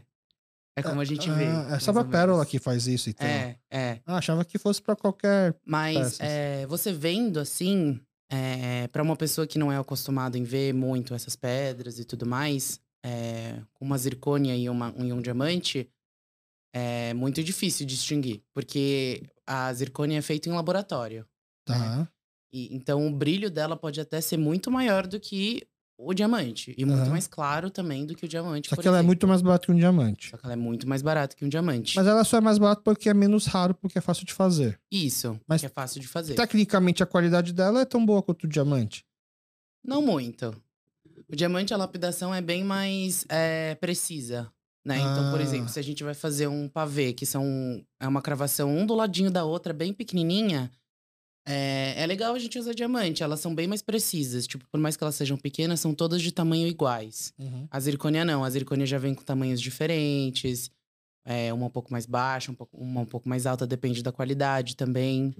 É, também existe esse negócio de o quanto de calor que a pedra aguenta, né? A zircônia chega a aguentar. A zircônia de qualidade bem boa chega a aguentar um calor bem alto, mas a ruim já não. Aí ela já estoura, por exemplo, né? Tá. Existem essas diferentes. Mas assim, quando você fala bem alto, é no fogo bem alto. É tipo no forno, tipo 3 mil graus, assim. Mas A gente, quando põe uma joia no braço, na mão, no, no dedo, você não vai pegar um calor desse. Faz diferença? Sim, sim, sim. Ela sim. ser resistente a um calor desses? Faz, faz diferença. Tipo, se você pega uma zircônia ruim, por exemplo, você tá cozinhando, ela já fica preta, por exemplo. Ah. Ela já muda a cor, tipo, real. Entendi. É. E aí tem essas diferenças, assim. Existe. Por exemplo, a gente, quando, quando a gente foi, gravou com a Cristina, ela tava falando de cerâmica oriental. Existe também alguma coisa nesse sentido? Assim, isso daqui é uma pegada de joalheria mais asiática? Isso aqui é mais ocidentalizado? Isso aqui é mais americano? Existe alguma coisa assim em relação à característica visual da peça? Eu vejo que os designers, é, os ourives é, asiáticos, têm uma estética um pouco diferente. É, é uma estética um pouco. Tem essa estética orgânica, né? Que eu falo que eu gosto também de usar. Isso é uma coisa mais asi- asiática? É, acho que hoje em dia não. Acho que ocidentalizou muita coisa, assim, Tá. né? É, dá pra ver algumas diferenças, mas eu acho que na cerâmica é muito mais forte isso. Por Uhum. conta das cores, por conta, tipo assim, que você consegue pincelar, né? Uhum. Colocar sua marca e tal. A joalheria, ela já é um pouco mais limitada de materiais e cores e essas coisas. Ah, tá. Mas assim, a joalheria é... Tem uma joalheria que a gente chama de. Ah, eu não vou lembrar agora. Mas é uma, é uma joalheria muito mais conceitual, atualizada, na verdade. Que aí, aí eles acrescentam outros materiais, tipo resina, é, a esmaltação, é, vidro. é, E aí eu acho que dá pra fazer essas características mais, sei lá, asiáticas, ocidentais e tudo mais. Mas a- de joalheria tradicional, né? é, eu acho que não, não tem tanta essa diferença. Existe algum lugar que é mais referência, assim, no mundo em relação à joalheria? Ah, eu acho que existem aqueles famosos, né? A Tiffany, Cartier, Tá. é, enfim. Tem de relógio também. Então, por é exemplo, é, considerado- por- eles, eles viraram uma grife. Certo. Por quê? Porque eles são muito antigos, porque eles têm realmente. Eles são muito bons mesmo no que fazem. Tem como a gente poder avaliar se, nossa, esse aqui realmente é um anel muito bom, por exemplo? Ah, eu acredito que é por conta dos anos que ele tem de tradição. Tá, É. por causa disso. é, da história que ele anos, tem. a história. E existe uma joalheria moderna hoje que tá super é, hypada, por exemplo? Ah, e tem muitas joalherias, é, na verdade, de marcas brasileiras, assim, que eu adoro também. Ah, É, Vou citar algumas. A, a Sauer, por exemplo, ela é incrível, eu acho ela linda. Ela pega várias referências de artistas brasileiros, tipo, por exemplo, a Tarsila, né, do Amaral. E aí elas, ele faz, elas fazem coisas muito legais, assim. Tem a Esfer, eu acho, se eu não me engano, também, que é uma joalheria. E são é, lojas de rua, assim, que você vai, encontra e consegue ver? Lojas de shopping? é- ou é A internet? Sauer eu sei que é de internet e, e, e tem lojas também. Tá. Em shopping. A Esfer eu acredito que tenha lojas também e tem e-commerce. Quando. É que a gente. A gente, não sei, eu pelo menos, a gente sempre. Eu penso toda hora joia, de forma talvez errada, aí você me corrige, pelo valor da pedra. Não, não tanto o desenho, assim. Aí o desenho, é, a gente complementa se é, se é bonito ou não, ok. Mas é a questão da credibilidade, assim, se realmente aquilo lá é o ouro que ele fala, ou se é o banho que fala, se é o diamante que fala. É uma desconfiança meio boba. Tipo, as- as- as- essas marcas que você vai encontrar, não em qualquer esquina, obviamente, mas essas marcas de, que você vai encontrar vão. Essa preocupação em relação da pureza do material é, é, é bobagem? Olha, eu acho que com essas marcas grandes, é, eu acho que não chega, chega a ser bobagem, né? Acho que a gente tem que tomar essa, essa, esse cuidado, até porque você não vai pagar barato, né? Numa Uhum. peça assim. É, mas é, é, uma, é uma confiança muito maior do que, por exemplo, você ir na Sé, na, na Rua do Ouro e comprar alguma coisa, sabe? Porque eles têm profissionais, eles têm gemólogos, é, eles têm. Eles não podem perder essa credibilidade, né? Que eles Uhum. construíram e tudo mais. É, Não deveria ser uma preocupação na hora de comprar uma joia. Não deveria ser. A parte principal deveria ser a estética, se Isso. você realmente se identifica com a Se peça. você gosta. E é mais esse valor sentimental, com certeza. A joia é total afeto, total essa parte sentimental. E as suas peças também têm aquelas garantias de limpeza, de banho. Isso é uma coisa normal é só marcas boas que dão? Por exemplo, quando a peça é, fica é, escurece, por exemplo, uhum. vai. É, é, normal, mas não, não, não é um defeito escurecer, né? É... Não, não é um defeito escurecer. O tempo vai escurecer. O tempo vai escurecer. Na verdade, é o oxigênio que faz isso, uhum. né? Não tem como, ele oxida. É, principalmente a prata, né? Mais, a mais a prata do que o ouro, por exemplo. É... E é normal. Eu acho que, na verdade, tudo tinha que ter uma certa garantia, né? Até a roupa, para falar a verdade. Mas eu acho que tem esse negócio Nossa, também. Você fez confecção e você acha isso? Aquelas, né? Mas eu. Tipo assim, é, eu acho que também tem muito o fator do mau uso da pessoa, às vezes também, né? Então, por exemplo, ela comprou um anel de prata, usou três vezes, sei lá, durante três semanas e tá preto. É, Aí precisa rever. Tipo, você foi pra praia com ele, você tomou banho com ele. Tá, uma aliança de casamento, por exemplo, tá. tema polêmico. Tem que certo. tirar para fazer algumas coisas? Não, acho que não. Ouro é bem mais tranquilo com, com nesse sentido. Tá, então não tem mau uso. Não, ouro não. E, e a pessoa que tira aliança para fazer qualquer coisa, para lavar louça, para fazer alguma coisa assim, porque incomoda, é justificável? Assim, a, tipo... a, minha tipo esposa já quase perdeu uma vez a aliança logo depois de ter casado, porque ela tirou para poder fazer, não sei fazer o quê. mas é. tirou. Eu, a minha eu nem consigo mais tirar, tanto que eu engordei depois. Né? Na verdade, eu perdi. É, quando eu fui fazer a minha aliança, é. o, o Uribe até perguntou assim: onde você vai pra lua de mel? Ah, a gente vai pra Cancún, a gente vai pra praia. Uhum. Então, acho melhor fazer um pouco mais, acho que apertado, porque. No mar, né? É, acho que você vai desinchar uhum. e vai vai, vai perder, né? Uhum. então pode apertar um pouco mais. E eu pensei assim, ah, mano, eu já tô me matando aqui num regime para poder casar. Depois de eu casar, com certeza não vai desinchar, pelo contrário. Uhum. E eu perdi do, na lua de mel. Sério? Aliás, é, Nossa, entendeu? que triste. É, foi mega, assim, eu, eu, me senti muito culpado, porque foi um drama, assim, de que eu perdi a Alias. Ai, Aí eu tive Deus. que mandar fazer de novo, né? Uhum. Eu até pensei, falar pra minha esposa, eu falei, ela, ela recusou, mas eu falei assim, pra ter um significado, vamos derreter o céu e fazer dois? Ah. tipo, porque era a aliança que tava lá na bênção do padre, né? Vamos, Sim. Porque a gente vai comprar uma que nem participou do casamento, não faz sentido. Ela, aí ela também não foi, não foi muito a favor. Aí teve que fazer um novo, uma nova aliança. E a minha não sai.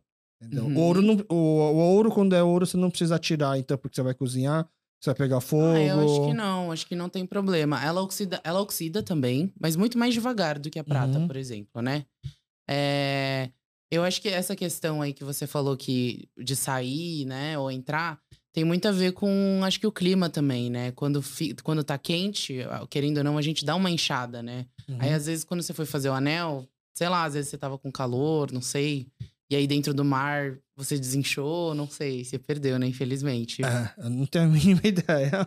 Ai, que triste. É muito triste quando essas coisas acontecem. Mas faz. Você já deve, já deve ter tido cliente que perdeu também, não? Sim, já. Eu, já, eu tenho muito cliente que também, tipo. Porque além, além da coleção e da, da experiência, eu abro também para fazer encomendas personalizadas. Tá. Né? Só que no caso só no ouro, na prata não, só no ouro. Por quê? É por conta. É, porque a prata não vale muito a pena para mim, no caso, né? Ah, pelo valor. Pelo valor, exato. Tá. É, é muito esforço para pouco retorno, Entendi. no caso. Uhum. E eu tenho muito cliente de personalizável que, tipo, perdeu ficou muito triste e quer fazer um igual. Tipo, e dá. do que perdeu. Dá, dá pra fazer. Assim, não 100% igual, idêntico, mas a gente consegue é, ir o mais parecido possível. O pessoal que vai fazer lá, a grande maioria é casal? A grande maioria é casal e irmãs. Eu recebo bastante irmãs também. Tá. E a aliança? Geralmente é anel? É, geralmente é anel. É, é, o mais fácil? É o mais, mais barato? Fácil. É o mais barato. é, então, geralmente. E tem é... mais significado. Tem. Geralmente é, é, anel de prata, de namoro. É, a, é, a, é o que mais sai. Ah, são namorados, namorados, não são casais já casados. Sim. Aí, casados, eu recebo. Alguém já foi mais de uma vez com um parceiro diferente? Não. Não? Alguém, eu, eu fingi que eu tô indo pela primeira vez, ninguém falou isso. Não, mas eu, eu, eu vou receber, na verdade, um casal agora que fez o anel perderam o anel e vão fazer fazer, de de, novo? novo. É, Entendi. Então não é tão triste quando perde, né? Você, você tá É. voltando. exato. E quanto tempo demora, mais ou menos? Como, como que é o processo, assim? É só mandar, falar, eu quero ir, aparecer e, e fazer? Eu tenho que agendar muito tempo antes? Tem como que funciona? agendar.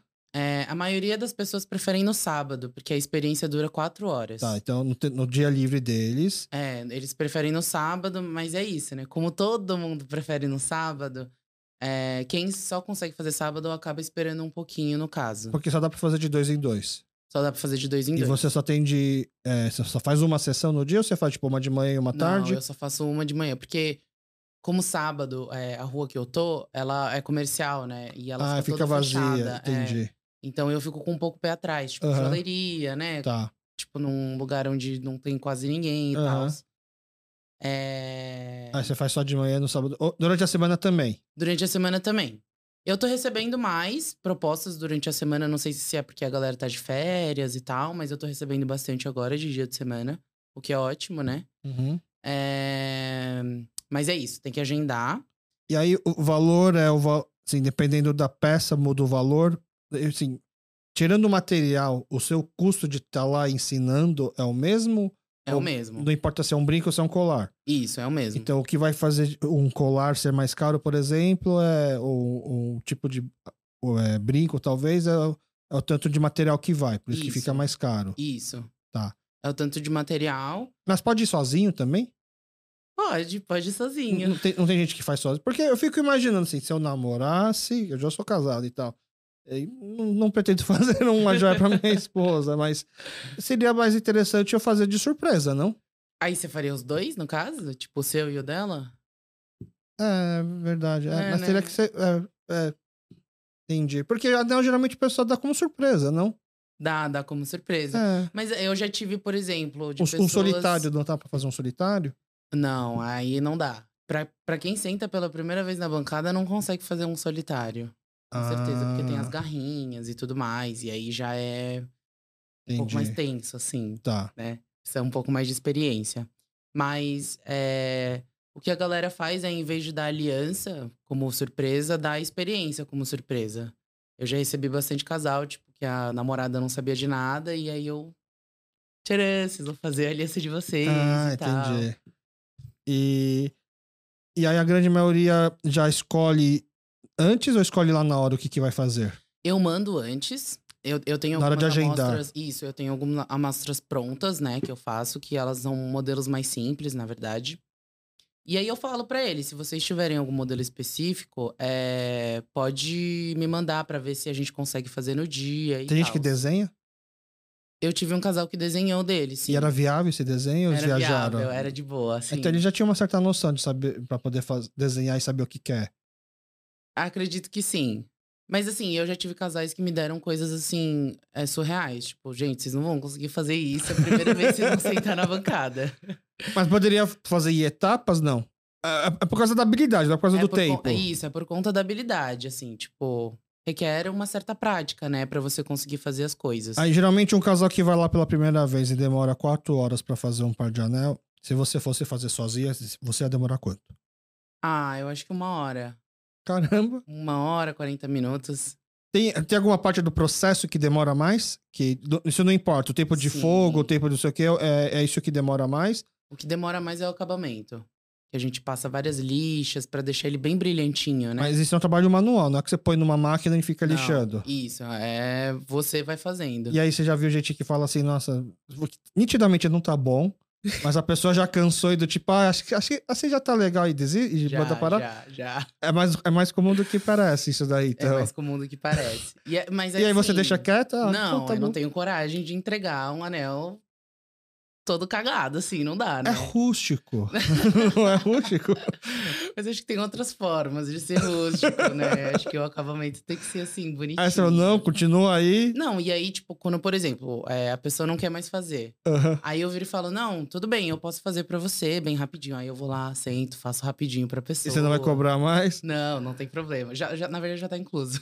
Mas isso daí é, é, é meio vergonhoso em casal, faz, a pessoa já ficar cansada e não querer continuar. Não dá briga no casal na hora? Ai, eu não sei. Eu, eu, assim, não na é, hora nunca teve briga. Não é tipo o namorado sai pra comprar o presente da namorada e ele fica lá pechinchando com a vendedora. Ah, faz mais barato. Assim, é meio feio, não é? É, é mesmo. Entendeu? Então o cara do tipo, ah, assim já tá bom, não precisa mais. E a namorada tá do lado vendo ele responder desse jeito. Eu imagino que a minha esposa ficaria brava, com certeza. é, então, eu nunca tive um cliente que virou para mim e falou: ai, não quero mais fazer. Tá bom, deixa assim, não tem problema. Eu nunca tive, tipo. Mas você já teve que acabar de várias pessoas. Já, já. Eu teve um, uma ocasião, na verdade, que eu recebi mãe e filha.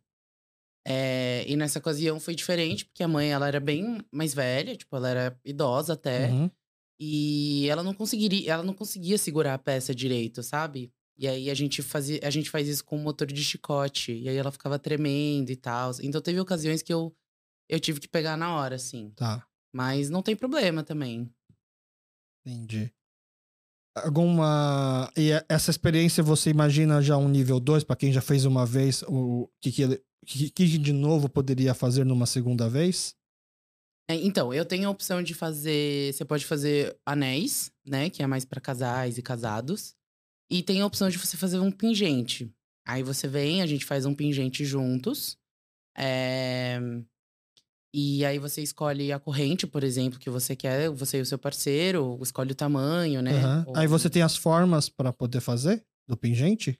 Como é que. Sim, sim, sim. Aí a gente desenha. Tá. É... Por exemplo, eu posso fazer coração, posso fazer Pode. um passarinho. Pode. Entendi. Aí você tem as formas, então, na verdade, eu vou lá no dia, eu vou pegar esse ouro, vou derreter, botar nessa forma para poder ficar naquele jeito, depois eu tiro e faço o acabamento. É, mais ou menos. É, mais, a, gente, tem... a gente pega o material, a gente derrete junto, aí a gente coloca num, num sulfato, né? A gente chama sulfato de rutênio, que é para tirar a oxidação. Tá. Que a gente derrete e tudo mais, ele fica oxidado. A gente tira a oxidação. E aí, é, nesse tempo, eu tiro um tempo para conversar melhor com a pessoa do que, que ela quer ah. o que, que o ah. casal quer. Aí eu viro, converso bonitinho, a gente desenha, a gente vê o tamanho direitinho, bonitinho. É... E, e o casal já chega num consenso lá? Ou eles, lá eles deixam pra decidir meio que lá e acaba tendo. Eu atendo bastante os dois, assim. Tá. Eu atendo bastante casal que, na verdade, é muito preparado e aí fica, tipo, perguntando muita coisa. eu tive casal até que perguntou, tipo, nossa, tem alguma, alguma coisa que eu que eu posso treinar para chegar no dia, tá. pra não ficar tão difícil e tal. É tipo, eu... é tipo o convidado que eu pego e pede pra mandar as perguntas antes, entendeu? Ah, é, é, tipo isso, exato. E eu também tenho aqueles clientes que, tipo, nossa, nem pedem foto, só marcam e chegam no dia e falam: ah, pode ser esse. É isso, fechou. E aí a gente faz. E não dá pra falar que um é mais fácil que o outro? De não, lidar? Não, acho que não. Tá. É muito da pessoa mesmo. Você se sente meio que tá fazendo uma terapia pro casal lá, não? É... Às vezes. Teve uma vez que eu recebi um casal que tava brigado já. Eu acho que eles tinham brigado. Eles marcaram, brigaram e resolveram ir mesmo assim brigados? Ou... Não, eu acho que eles brigaram no dia da experiência, tá. antes de chegar. Tá. Eles estavam meio brigados. Uhum.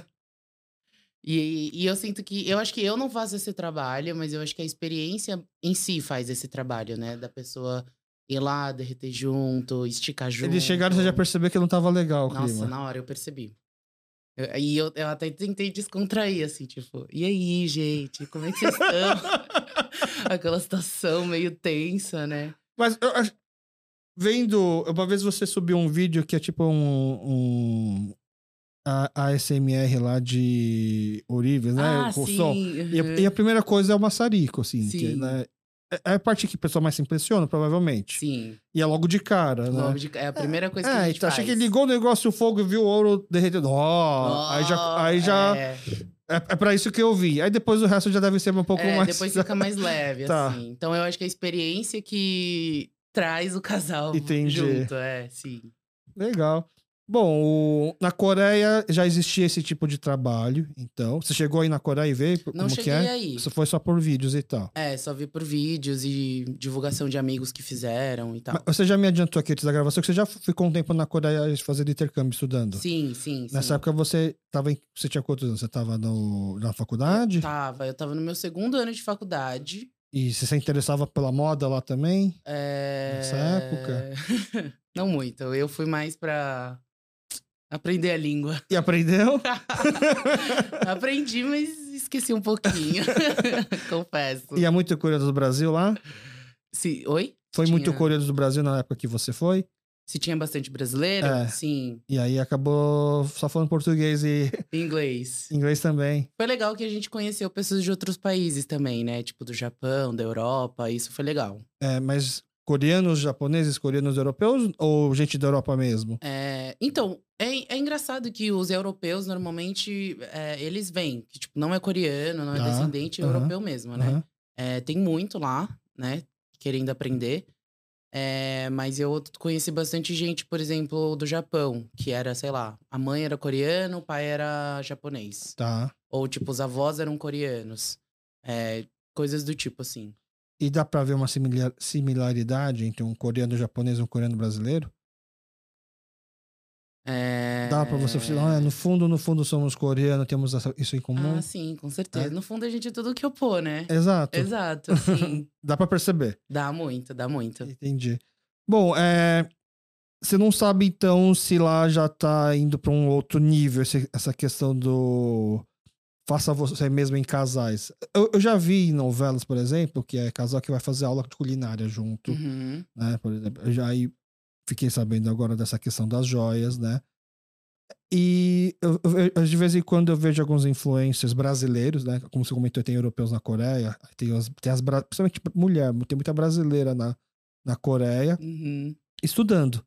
E eles sempre fazem vídeos engraçados, tipo assim, ó, o casal coreano lá, que raiva. Tipo, dá vontade de matar, né? Porque realmente é- parece que é o país dos casais, né? Nossa, muito. Faz- tanto que o Natal lá é uma data de casal, não é uma data de família igual aqui do Brasil, é uma data que você sai com a namorada. Então, parece que é tudo sendo. Parece que tudo que eles fazem lá é pensando em, Em casais, né? Sim. Nossa, eu lembro até. Eu, eu não tinha vivido isso, né? Mas eu tinha um amigo lá que ele já tinha chegado na Coreia um pouco antes de mim. E. Brasileiro? Bra- Que eu pô também, Aham. né? Filho de coreano, brasileiro. E ele queria explorar umas, uns restaurantes, uns buffets. E aí eu lembro de ele estar falando que ele, ele foi num buffet que era bem famoso lá na Coreia e não deixaram ele entrar. Sozinho. Sozinho. ele tinha que estar com alguém. Tipo, gente, que absurdo. É. Ele tinha que estar com a namorada, com o amigo, acompanhado, assim. Aham. E é, e é muito louco isso, porque na Coreia isso é muito forte, né? De casal, de você ir acompanhado.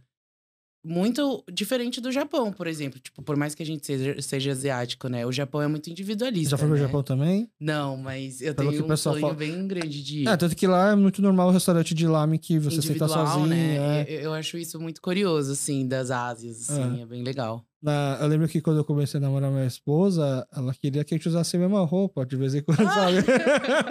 Igual na Coreia tem, assim, eu, eu fugi. Anel, por exemplo, né? É, aliança, né? Enquanto a gente namorava. é, ela era muito assim, talvez, é, digamos, cool, independente, assim. Não, não precisamos ter aliança. Aí do nada bateu nela, tipo assim, acho que a gente devia ter uma aliança. E eu, não, não precisa, Uhum. tipo. Eu eu nunca usei nada, né? Então, não, acho que vai incomodar e tal. Aí eu fiquei pensando, nossa. Aí ela falou assim: vamos, vamos, ter uma aliança. Já que a gente vai ter uma aliança, né? É, deixa eu pensar que tipo de anel eu gostaria, né? Fiquei pensando por dentro. Aí uma vez eu tava numa loja de artigos religiosos católicos, tava indo lá comprar alguma coisa. Aí eu vi um anel de madeira preto. E esse anel de madeira preto tem um significado no catolicismo que é o anel de símbolo de voto de pobreza. E eu achei muito legal o anel de madeira. Aí eu até comentei com a minha esposa, a gente podia usar esse anel de madeira. Ela ficou, tipo, não, né, não tem nada a ver. Eu, tipo, não, tem muito a ver. Falei, não, porque ninguém vai saber que é um anel de casal. Parece que é um anel qualquer, não. Porque é, é um anel de madeira. É um. é- Eu vou fazer uma piada de tiozão agora, porque é- madeira em coreano é namu. Né? Então é namuro tanji. Né? Como se fosse namoro pandi, namoro Ai, meu pandi, Deus. né? Tipo, eu achei sensacional o trocadilho, ela ficou mais brava né, nessa época. Mas o- os casais coreanos são realmente terríveis, é uma praga, né? Nossa, é uma praga. Você olha pro lado, você vê um monte, assim. E eles, né, tudo aquele. A gente, a gente gosta de falar que, gente, não caiam no conto da novela coreana, não é assim, o- não é todo homem que é romântico dessa forma. Mas realmente os casais na Coreia, eles são meio. Muito ninho, assim, né? No, É. no dia a dia lá. É, é mesmo. É, eu comentei com você antes da gravação que enquanto a gente vai gravando aqui, eu, no meio eu ia jogar o nosso merchan que eu precisava fazer. Né? Opa. E, eu, e aí o papo foi indo, eu acabei esquecendo, e eu lembrei agora porque dentro dos merchan, a gente, assim, o, o que o podcast ele é patrocinado por algumas é, pessoas, né? Então, vamos, gente- primeiro patrocinador que- do que o podcast é o meu estúdio, é a Soapbox, onde a gente grava o nosso conteúdo e ele está disponível para quem quiser gravar. E a gente lançou recentemente o nosso Tom Ari, né? Tom Ari quer dizer o clube de membros. Uhum. Então, para quem for clube de, quem for membro do nosso clube, a gente manda antecipadamente quem tá vindo. A gente explica quem que é a pessoa e a pessoa, a gente dá a opção também das pessoas mandarem pergunta. Nosso Tom Ari acabou de ser lançado. A gente ainda não tem muitas pessoas, mas temos pessoas importantes assim com a gente. Tá. E a, a Hannah, que é, é uma- um membro do nosso Tori, mandou a pergunta assim: qual foi a maior dificuldade e como você superou essa dificuldade?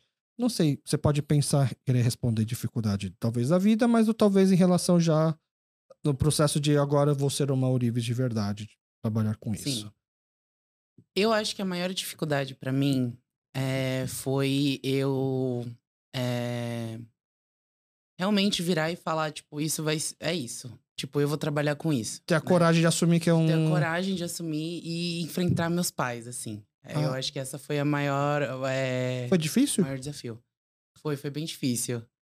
A- A, a É, desculpa era assim, que eles não aceitavam era o quê? Tipo, você vai passar fome, Exato. Eles falavam. você vai trabalhar "Não." com ouro, mas você vai passar fome. não faz muito falavam, sentido. Ai, não, mas aqui tá montado, já tá tudo pronto, né? Tipo, pra quê que você vai fazer isso? Tipo, eu acho que eles não entendiam, né? Uhum. Pra quê? Tá tudo feito aqui, tipo, é só você pegar e melhorar e tal. E eu brigava, eu falava, não, não é isso que eu quero e tal. É... Eu acho que foi uns. Ó, uns, uns cinco anos que eu tô na joalheria, eu acho que três foi eu lutando pra eu sair. Tipo. Aqui desses cinco loja. anos você tava junto com a loja ainda. Tava, não, é- tava não são cinco anos só de joalheria. Isso, isso, isso. Foi uns três anos lutando pra eu conseguir sair. Tipo, pra minha mãe entender que não é isso que eu quero, que eu não vou ser feliz trabalhando na loja e tudo mais. Foi da noite pro dia ou Não. foi, foi aos poucos que eles foram cedendo? Foi, foi... Então você não lembra o dia que a- agora eles aceitaram? Ou teve algum momento que você teve, falou? teve um momento major, assim. Ah, que Eu, fiquei- eu já até chorei. O que aconteceu? que foi. é, que é porque eu trabalhava em casa, né? Eu tinha uma bancada, minha mãe odiava minha bancada porque ela é toda cagada assim. e aí ficava no, no cantinho da sala. E aí chegou uma hora que eu tava tendo algumas encomendas e aí eu fui dominando o espaço da sala, né? É, e aí eu vi que, pô, é, já que eu quero fazer isso mesmo, eu acho que eu vou precisar de um lugar separado disso. Até porque trabalhar em casa também é, é ruim, né? Que Uhum. você vai pra casa descansar e tudo mais. É, e aí eu lembro que eu tava procurando um espaço pra ficar, pra alugar e tal. E, e eu não sei o que rolou na mente dos meus pais, né? Mas eles só viraram e falaram, tipo, não, a gente vai te ajudar, você achar um lugar. E vamos fazer esse lugar ficar bem bonito. pra Você nem contava com essa estrutura." ajuda. Você tava pensando assim, vou ter que. Como eles não têm apoio deles, vou ter que me virar. Sim, eu nem tava contando. E aí, eu acho que eu comentei só. Eu falei, tipo, nossa, eu achei uma casa muito legal. é, que eu, eu tô querendo ir visitar e tal, quero fechar. E aí eles começaram a ficar noiados, né? Porque eu ia ficar sozinha numa casa com, com ouro, joia, com ouro. joias, tipo, nada a ver e tal. Aí eles viraram pra mim e falaram: não, a gente te ajuda. É, vamos achar um lugar, fazer um espaço Aham. legal e tal. E foi um momento assim. Você chorou na frente deles? Nossa, eu desabei. desabei, fiquei muito feliz. E eles, É, eles, eles entenderam o motivo do choro. Ah, com certeza. Aham. É, foram muitas sessões de terapia. pra eu entender também o lado deles, né? E, e, e, eu acho que também interpretar, porque às vezes eu virava e falava algo do tipo, sei lá, quero fazer tal coisa. E aí eles falavam não. E aí eu acho que a minha cabeça própria me sabotava, falava tipo, ai, porque é, eles estão querendo me manipular, estão querendo que eu fique na loja, que não sei o que lá, mas eles, na verdade não era. Eles querem me prender. Isso. É, querem me prender e na verdade não era bem isso, né? Era uma preocupação. Exato, era futuro. uma preocupação. Então. Ou eles não confiam em mim, eles acham que eu não sou não tenho potencial, talvez. Sim. Mas você já, a, a, teus pais usam alguma coisa que você já produziu? Sim, hoje em dia é, minha mãe pede umas coisas pra eu fa Mas, mas até, até esse dia que eles falaram, a gente vai te ajudar a achar um espaço, eles já usavam também, não? Ou era não, do tipo assim, não quero tipo... nem saber disso. Não, minha mãe, às vezes, quando ela falava pras amigas dela, minha mãe falava que era bijuteria, que era acessório. eu ficava tipo, cara, como assim? Que ódio. Mas aí, hoje em dia, não. Hoje em dia. Então, ela... você lembra a primeira peça que ela usou? Lembro, ela tem até hoje essa primeira Mas peça. foi depois dessa aceitação.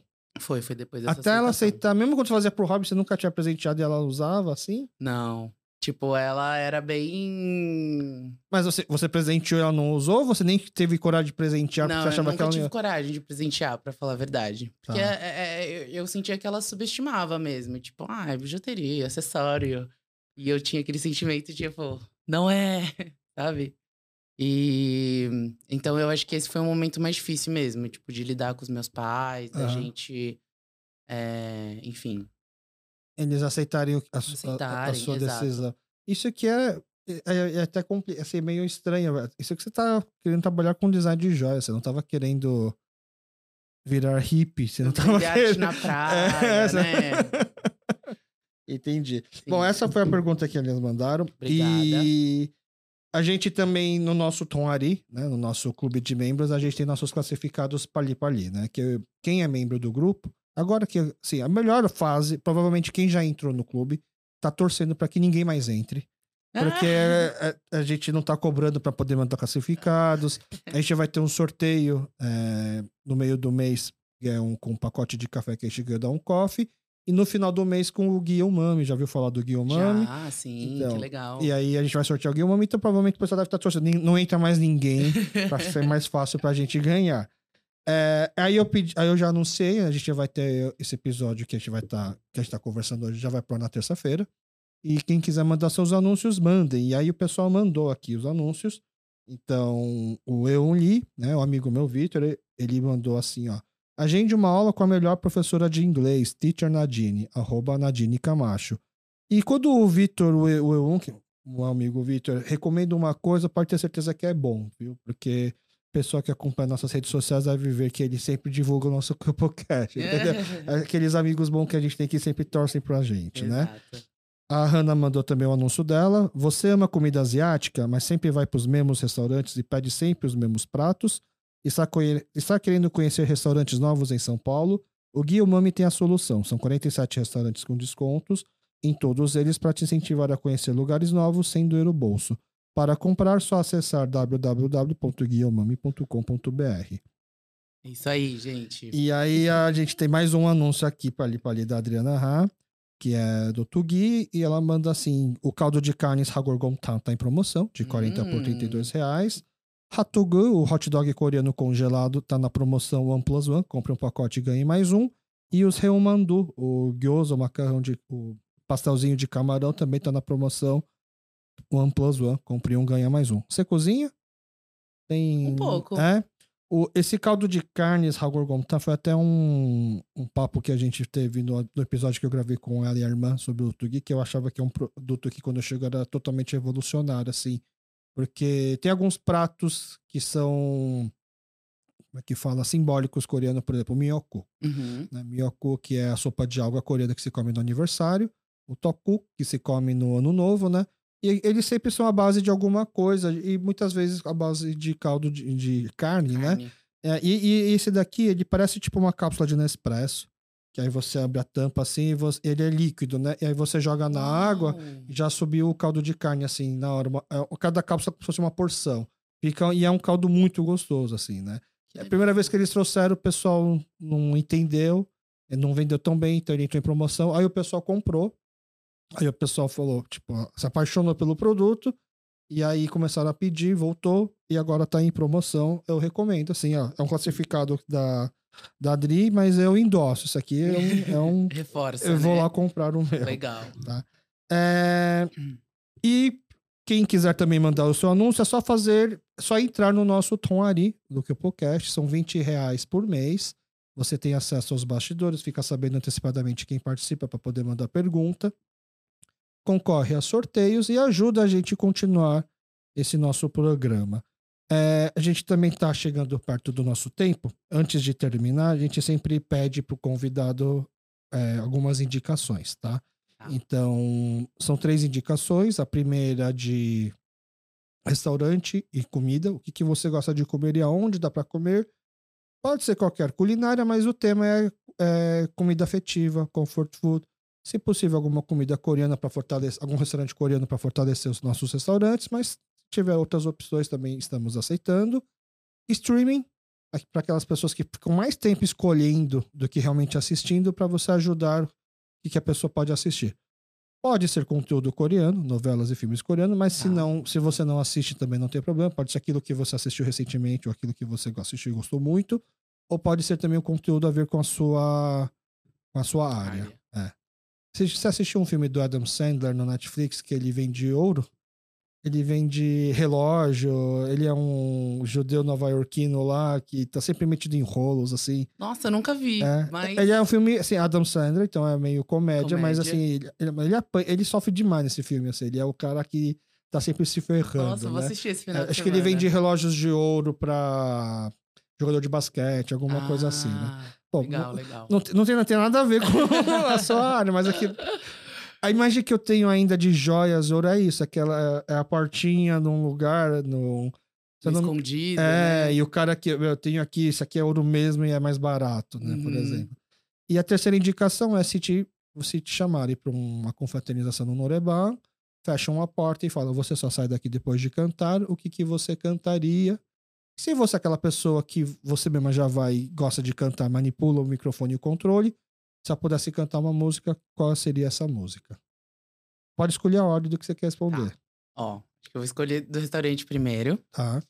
É, eu acho que é uma comida que nunca foi meu com- comfort food mesmo, assim, mas que ultimamente eu tô gostando bastante, né? É, o caré, Tá, gosto bastante de caré. E ultimamente eu tô indo no Waio, sei. que fica no, Na galeria da José Moraes, José Paulino. Isso. Tá. Esse é um restaurante achado, né? Uma portinha É. escondida, mas um, é, é E muito gostoso. É muito gostoso, tem várias opções, assim. E você come com algum tonkatsu, alguma coisa assim? Eu como o carbonara tonkatsu chicken. Carbonara tonkatsu chicken. É. Uma Tá, delícia, muito bom. tá. Aí, é, agora é da série, né? Uhum. Tem uma série que eu nunca assisti, que todo mundo recomenda muito, que eu tô começando a assistir, que eu gosto muito. Posso indicar duas? Claro. É o The Office, né? Tá. É, eu nunca assisti a primeira vez, eu tô amando, tô gostando bastante. Aham. Mas um coreano, eu não sou muito de assistir coisa coreana, mas um que eu gostei bastante na Netflix foi o Casa de Papel da Coreia. Você assistiu o espanhol? Assisti o espanhol também. Eu não assisti o espanhol, só assisti o, co- o Coreia. Eu achei o coreano muito melhor. Logo, logo desde, desde o começo? Desde o começo. Eu achei, Ah, é? eu achei muito melhor, na minha opinião. Aí eu Aham. achei que a, a história englobou muito melhor, assim. Tá, porque que tem- porque-. Não é idêntico, Algumas cenas são idênticas. mas o enredo em si, a história, o mote, não. É, Não, assim, tipo, se você for ver no geral, os dois são parecidas mesmo. Tá. Mas o desenrolar do começo é, da Coreia é muito interessante, assim, porque é a Essa questão da unificação. da unificação, tipo, faz muito sentido, sabe? Aham. Enfim, foi muito legal é, Tá. ver o ponto de vista. Eu só assisti o coreano e achei muito legal. Muito legal. Aí eu fiquei com vontade de assistir o espanhol, mas aí eu não sei, não, não- me, me deu a impressão de estar vendo novela mexicana, sabe? É, Assim, é não um sei se a pouco. fotografia é um pouco diferente, não sei. Mas ok, Enfim, legal. é, legal, Casa de Papel. Aham. E qual que era o último mesmo? Música. Música. Nossa, uma música que eu gosto muito é Inoré, quando eu vou no Noreban. Como é que chama? Inoré. De quem que é? Do 2AM, eu acho. Ah, tá. Ela é super velha, Uhum. Mas eu acho uma música linda e eu sempre canto você canta ela? Sim. Ótimo. Então, Bem mal, mas eu canto. a gente tem uma playlist no Spotify que são hits de Norebá. Legal. E como tudo, festa de Norebá é, é uma grande mistura. Tem desde MPB, tem de rap, tem rock, tem música de fossa coreana. Então, é pra ouvir no random e assim, seja, seja o que Deus quiser. tá? Bom, mais uma vez, muito obrigado aqui pela sua presença, por toda a sua aula, por toda a simpatia e por todo esse conhecimento e Obrigada pelo seu eu por tempo. me receber. É, e muito obrigado para você que ficou aqui com a gente até o final. Por favor, eu faço um apelo que eu tô esquecendo de fazer em alguns episódios. A gente tá com uma campanha, por, por favor, se inscreva no nosso YouTube. Vai É, lá, gente. é, tem gente, tem gente que já tá inscrito. A gente tem um número muito parecido de inscritos no YouTube e no Spotify. Só que o YouTube ele me mostra que não são as mesmas pessoas, ou são pessoas que não são muito bem decididas, porque no Spotify são mulheres e no YouTube são homens. Então eu acho que as mulheres estão precisando se inscrever mais no YouTube. Vai lá, mulherada. É, e, e eu também, o YouTube me mostra das pessoas que assistem, quantas são inscritas e quantos não são. E tem muito mais não inscritos do que inscritos assistindo ou ouvindo a gente. A gente tá pedindo isso, é só até achar, é só a gente chegar na casa dos mil inscritos. A gente tá no 500 e pouco, a gente só precisa entrar nos mil para podermos começar a ser um canal digno de monetização. E cada dinheirinho que pinga, seja nos 20 reais do Tom Ari, ou seja no YouTube pela monetização, ajuda a gente comprovar, é mais uma forma de comprovar de que, por menor que seja a sua voz, por menor que seja o grupo, o nicho que você conversa, a gente está falando aqui com grupos de coreanos do Brasil. Né? É um nicho do nicho, do nicho. Uhum. E de São Paulo, provavelmente, porque a gente não está conseguindo falar com coreanos do Brasil e de outros estados também, apesar de poderem estar ouvindo. Mas a gente, a gente quer mostrar que todo mundo consegue ter ah, um pouco de representatividade. É isso Tá? aí. Então, por favor, se inscrevam-se no nosso canal do YouTube, tá bom? Mais uma vez, muito obrigado pela sua presença e muito obrigado para você que ficou aqui com a gente até o final. Valeu. Valeu. E esse foi mais um episódio do CupoCast. Espero que tenham gostado e muito obrigado a você que ficou até o final. Por favor, deixe seu comentário, críticas e sugestões nas nossas redes sociais, Facebook e Instagram, arroba CupoCast, ou mande um e-mail pra gente, cupocast.gmail.com. Muito obrigado e até o próximo episódio.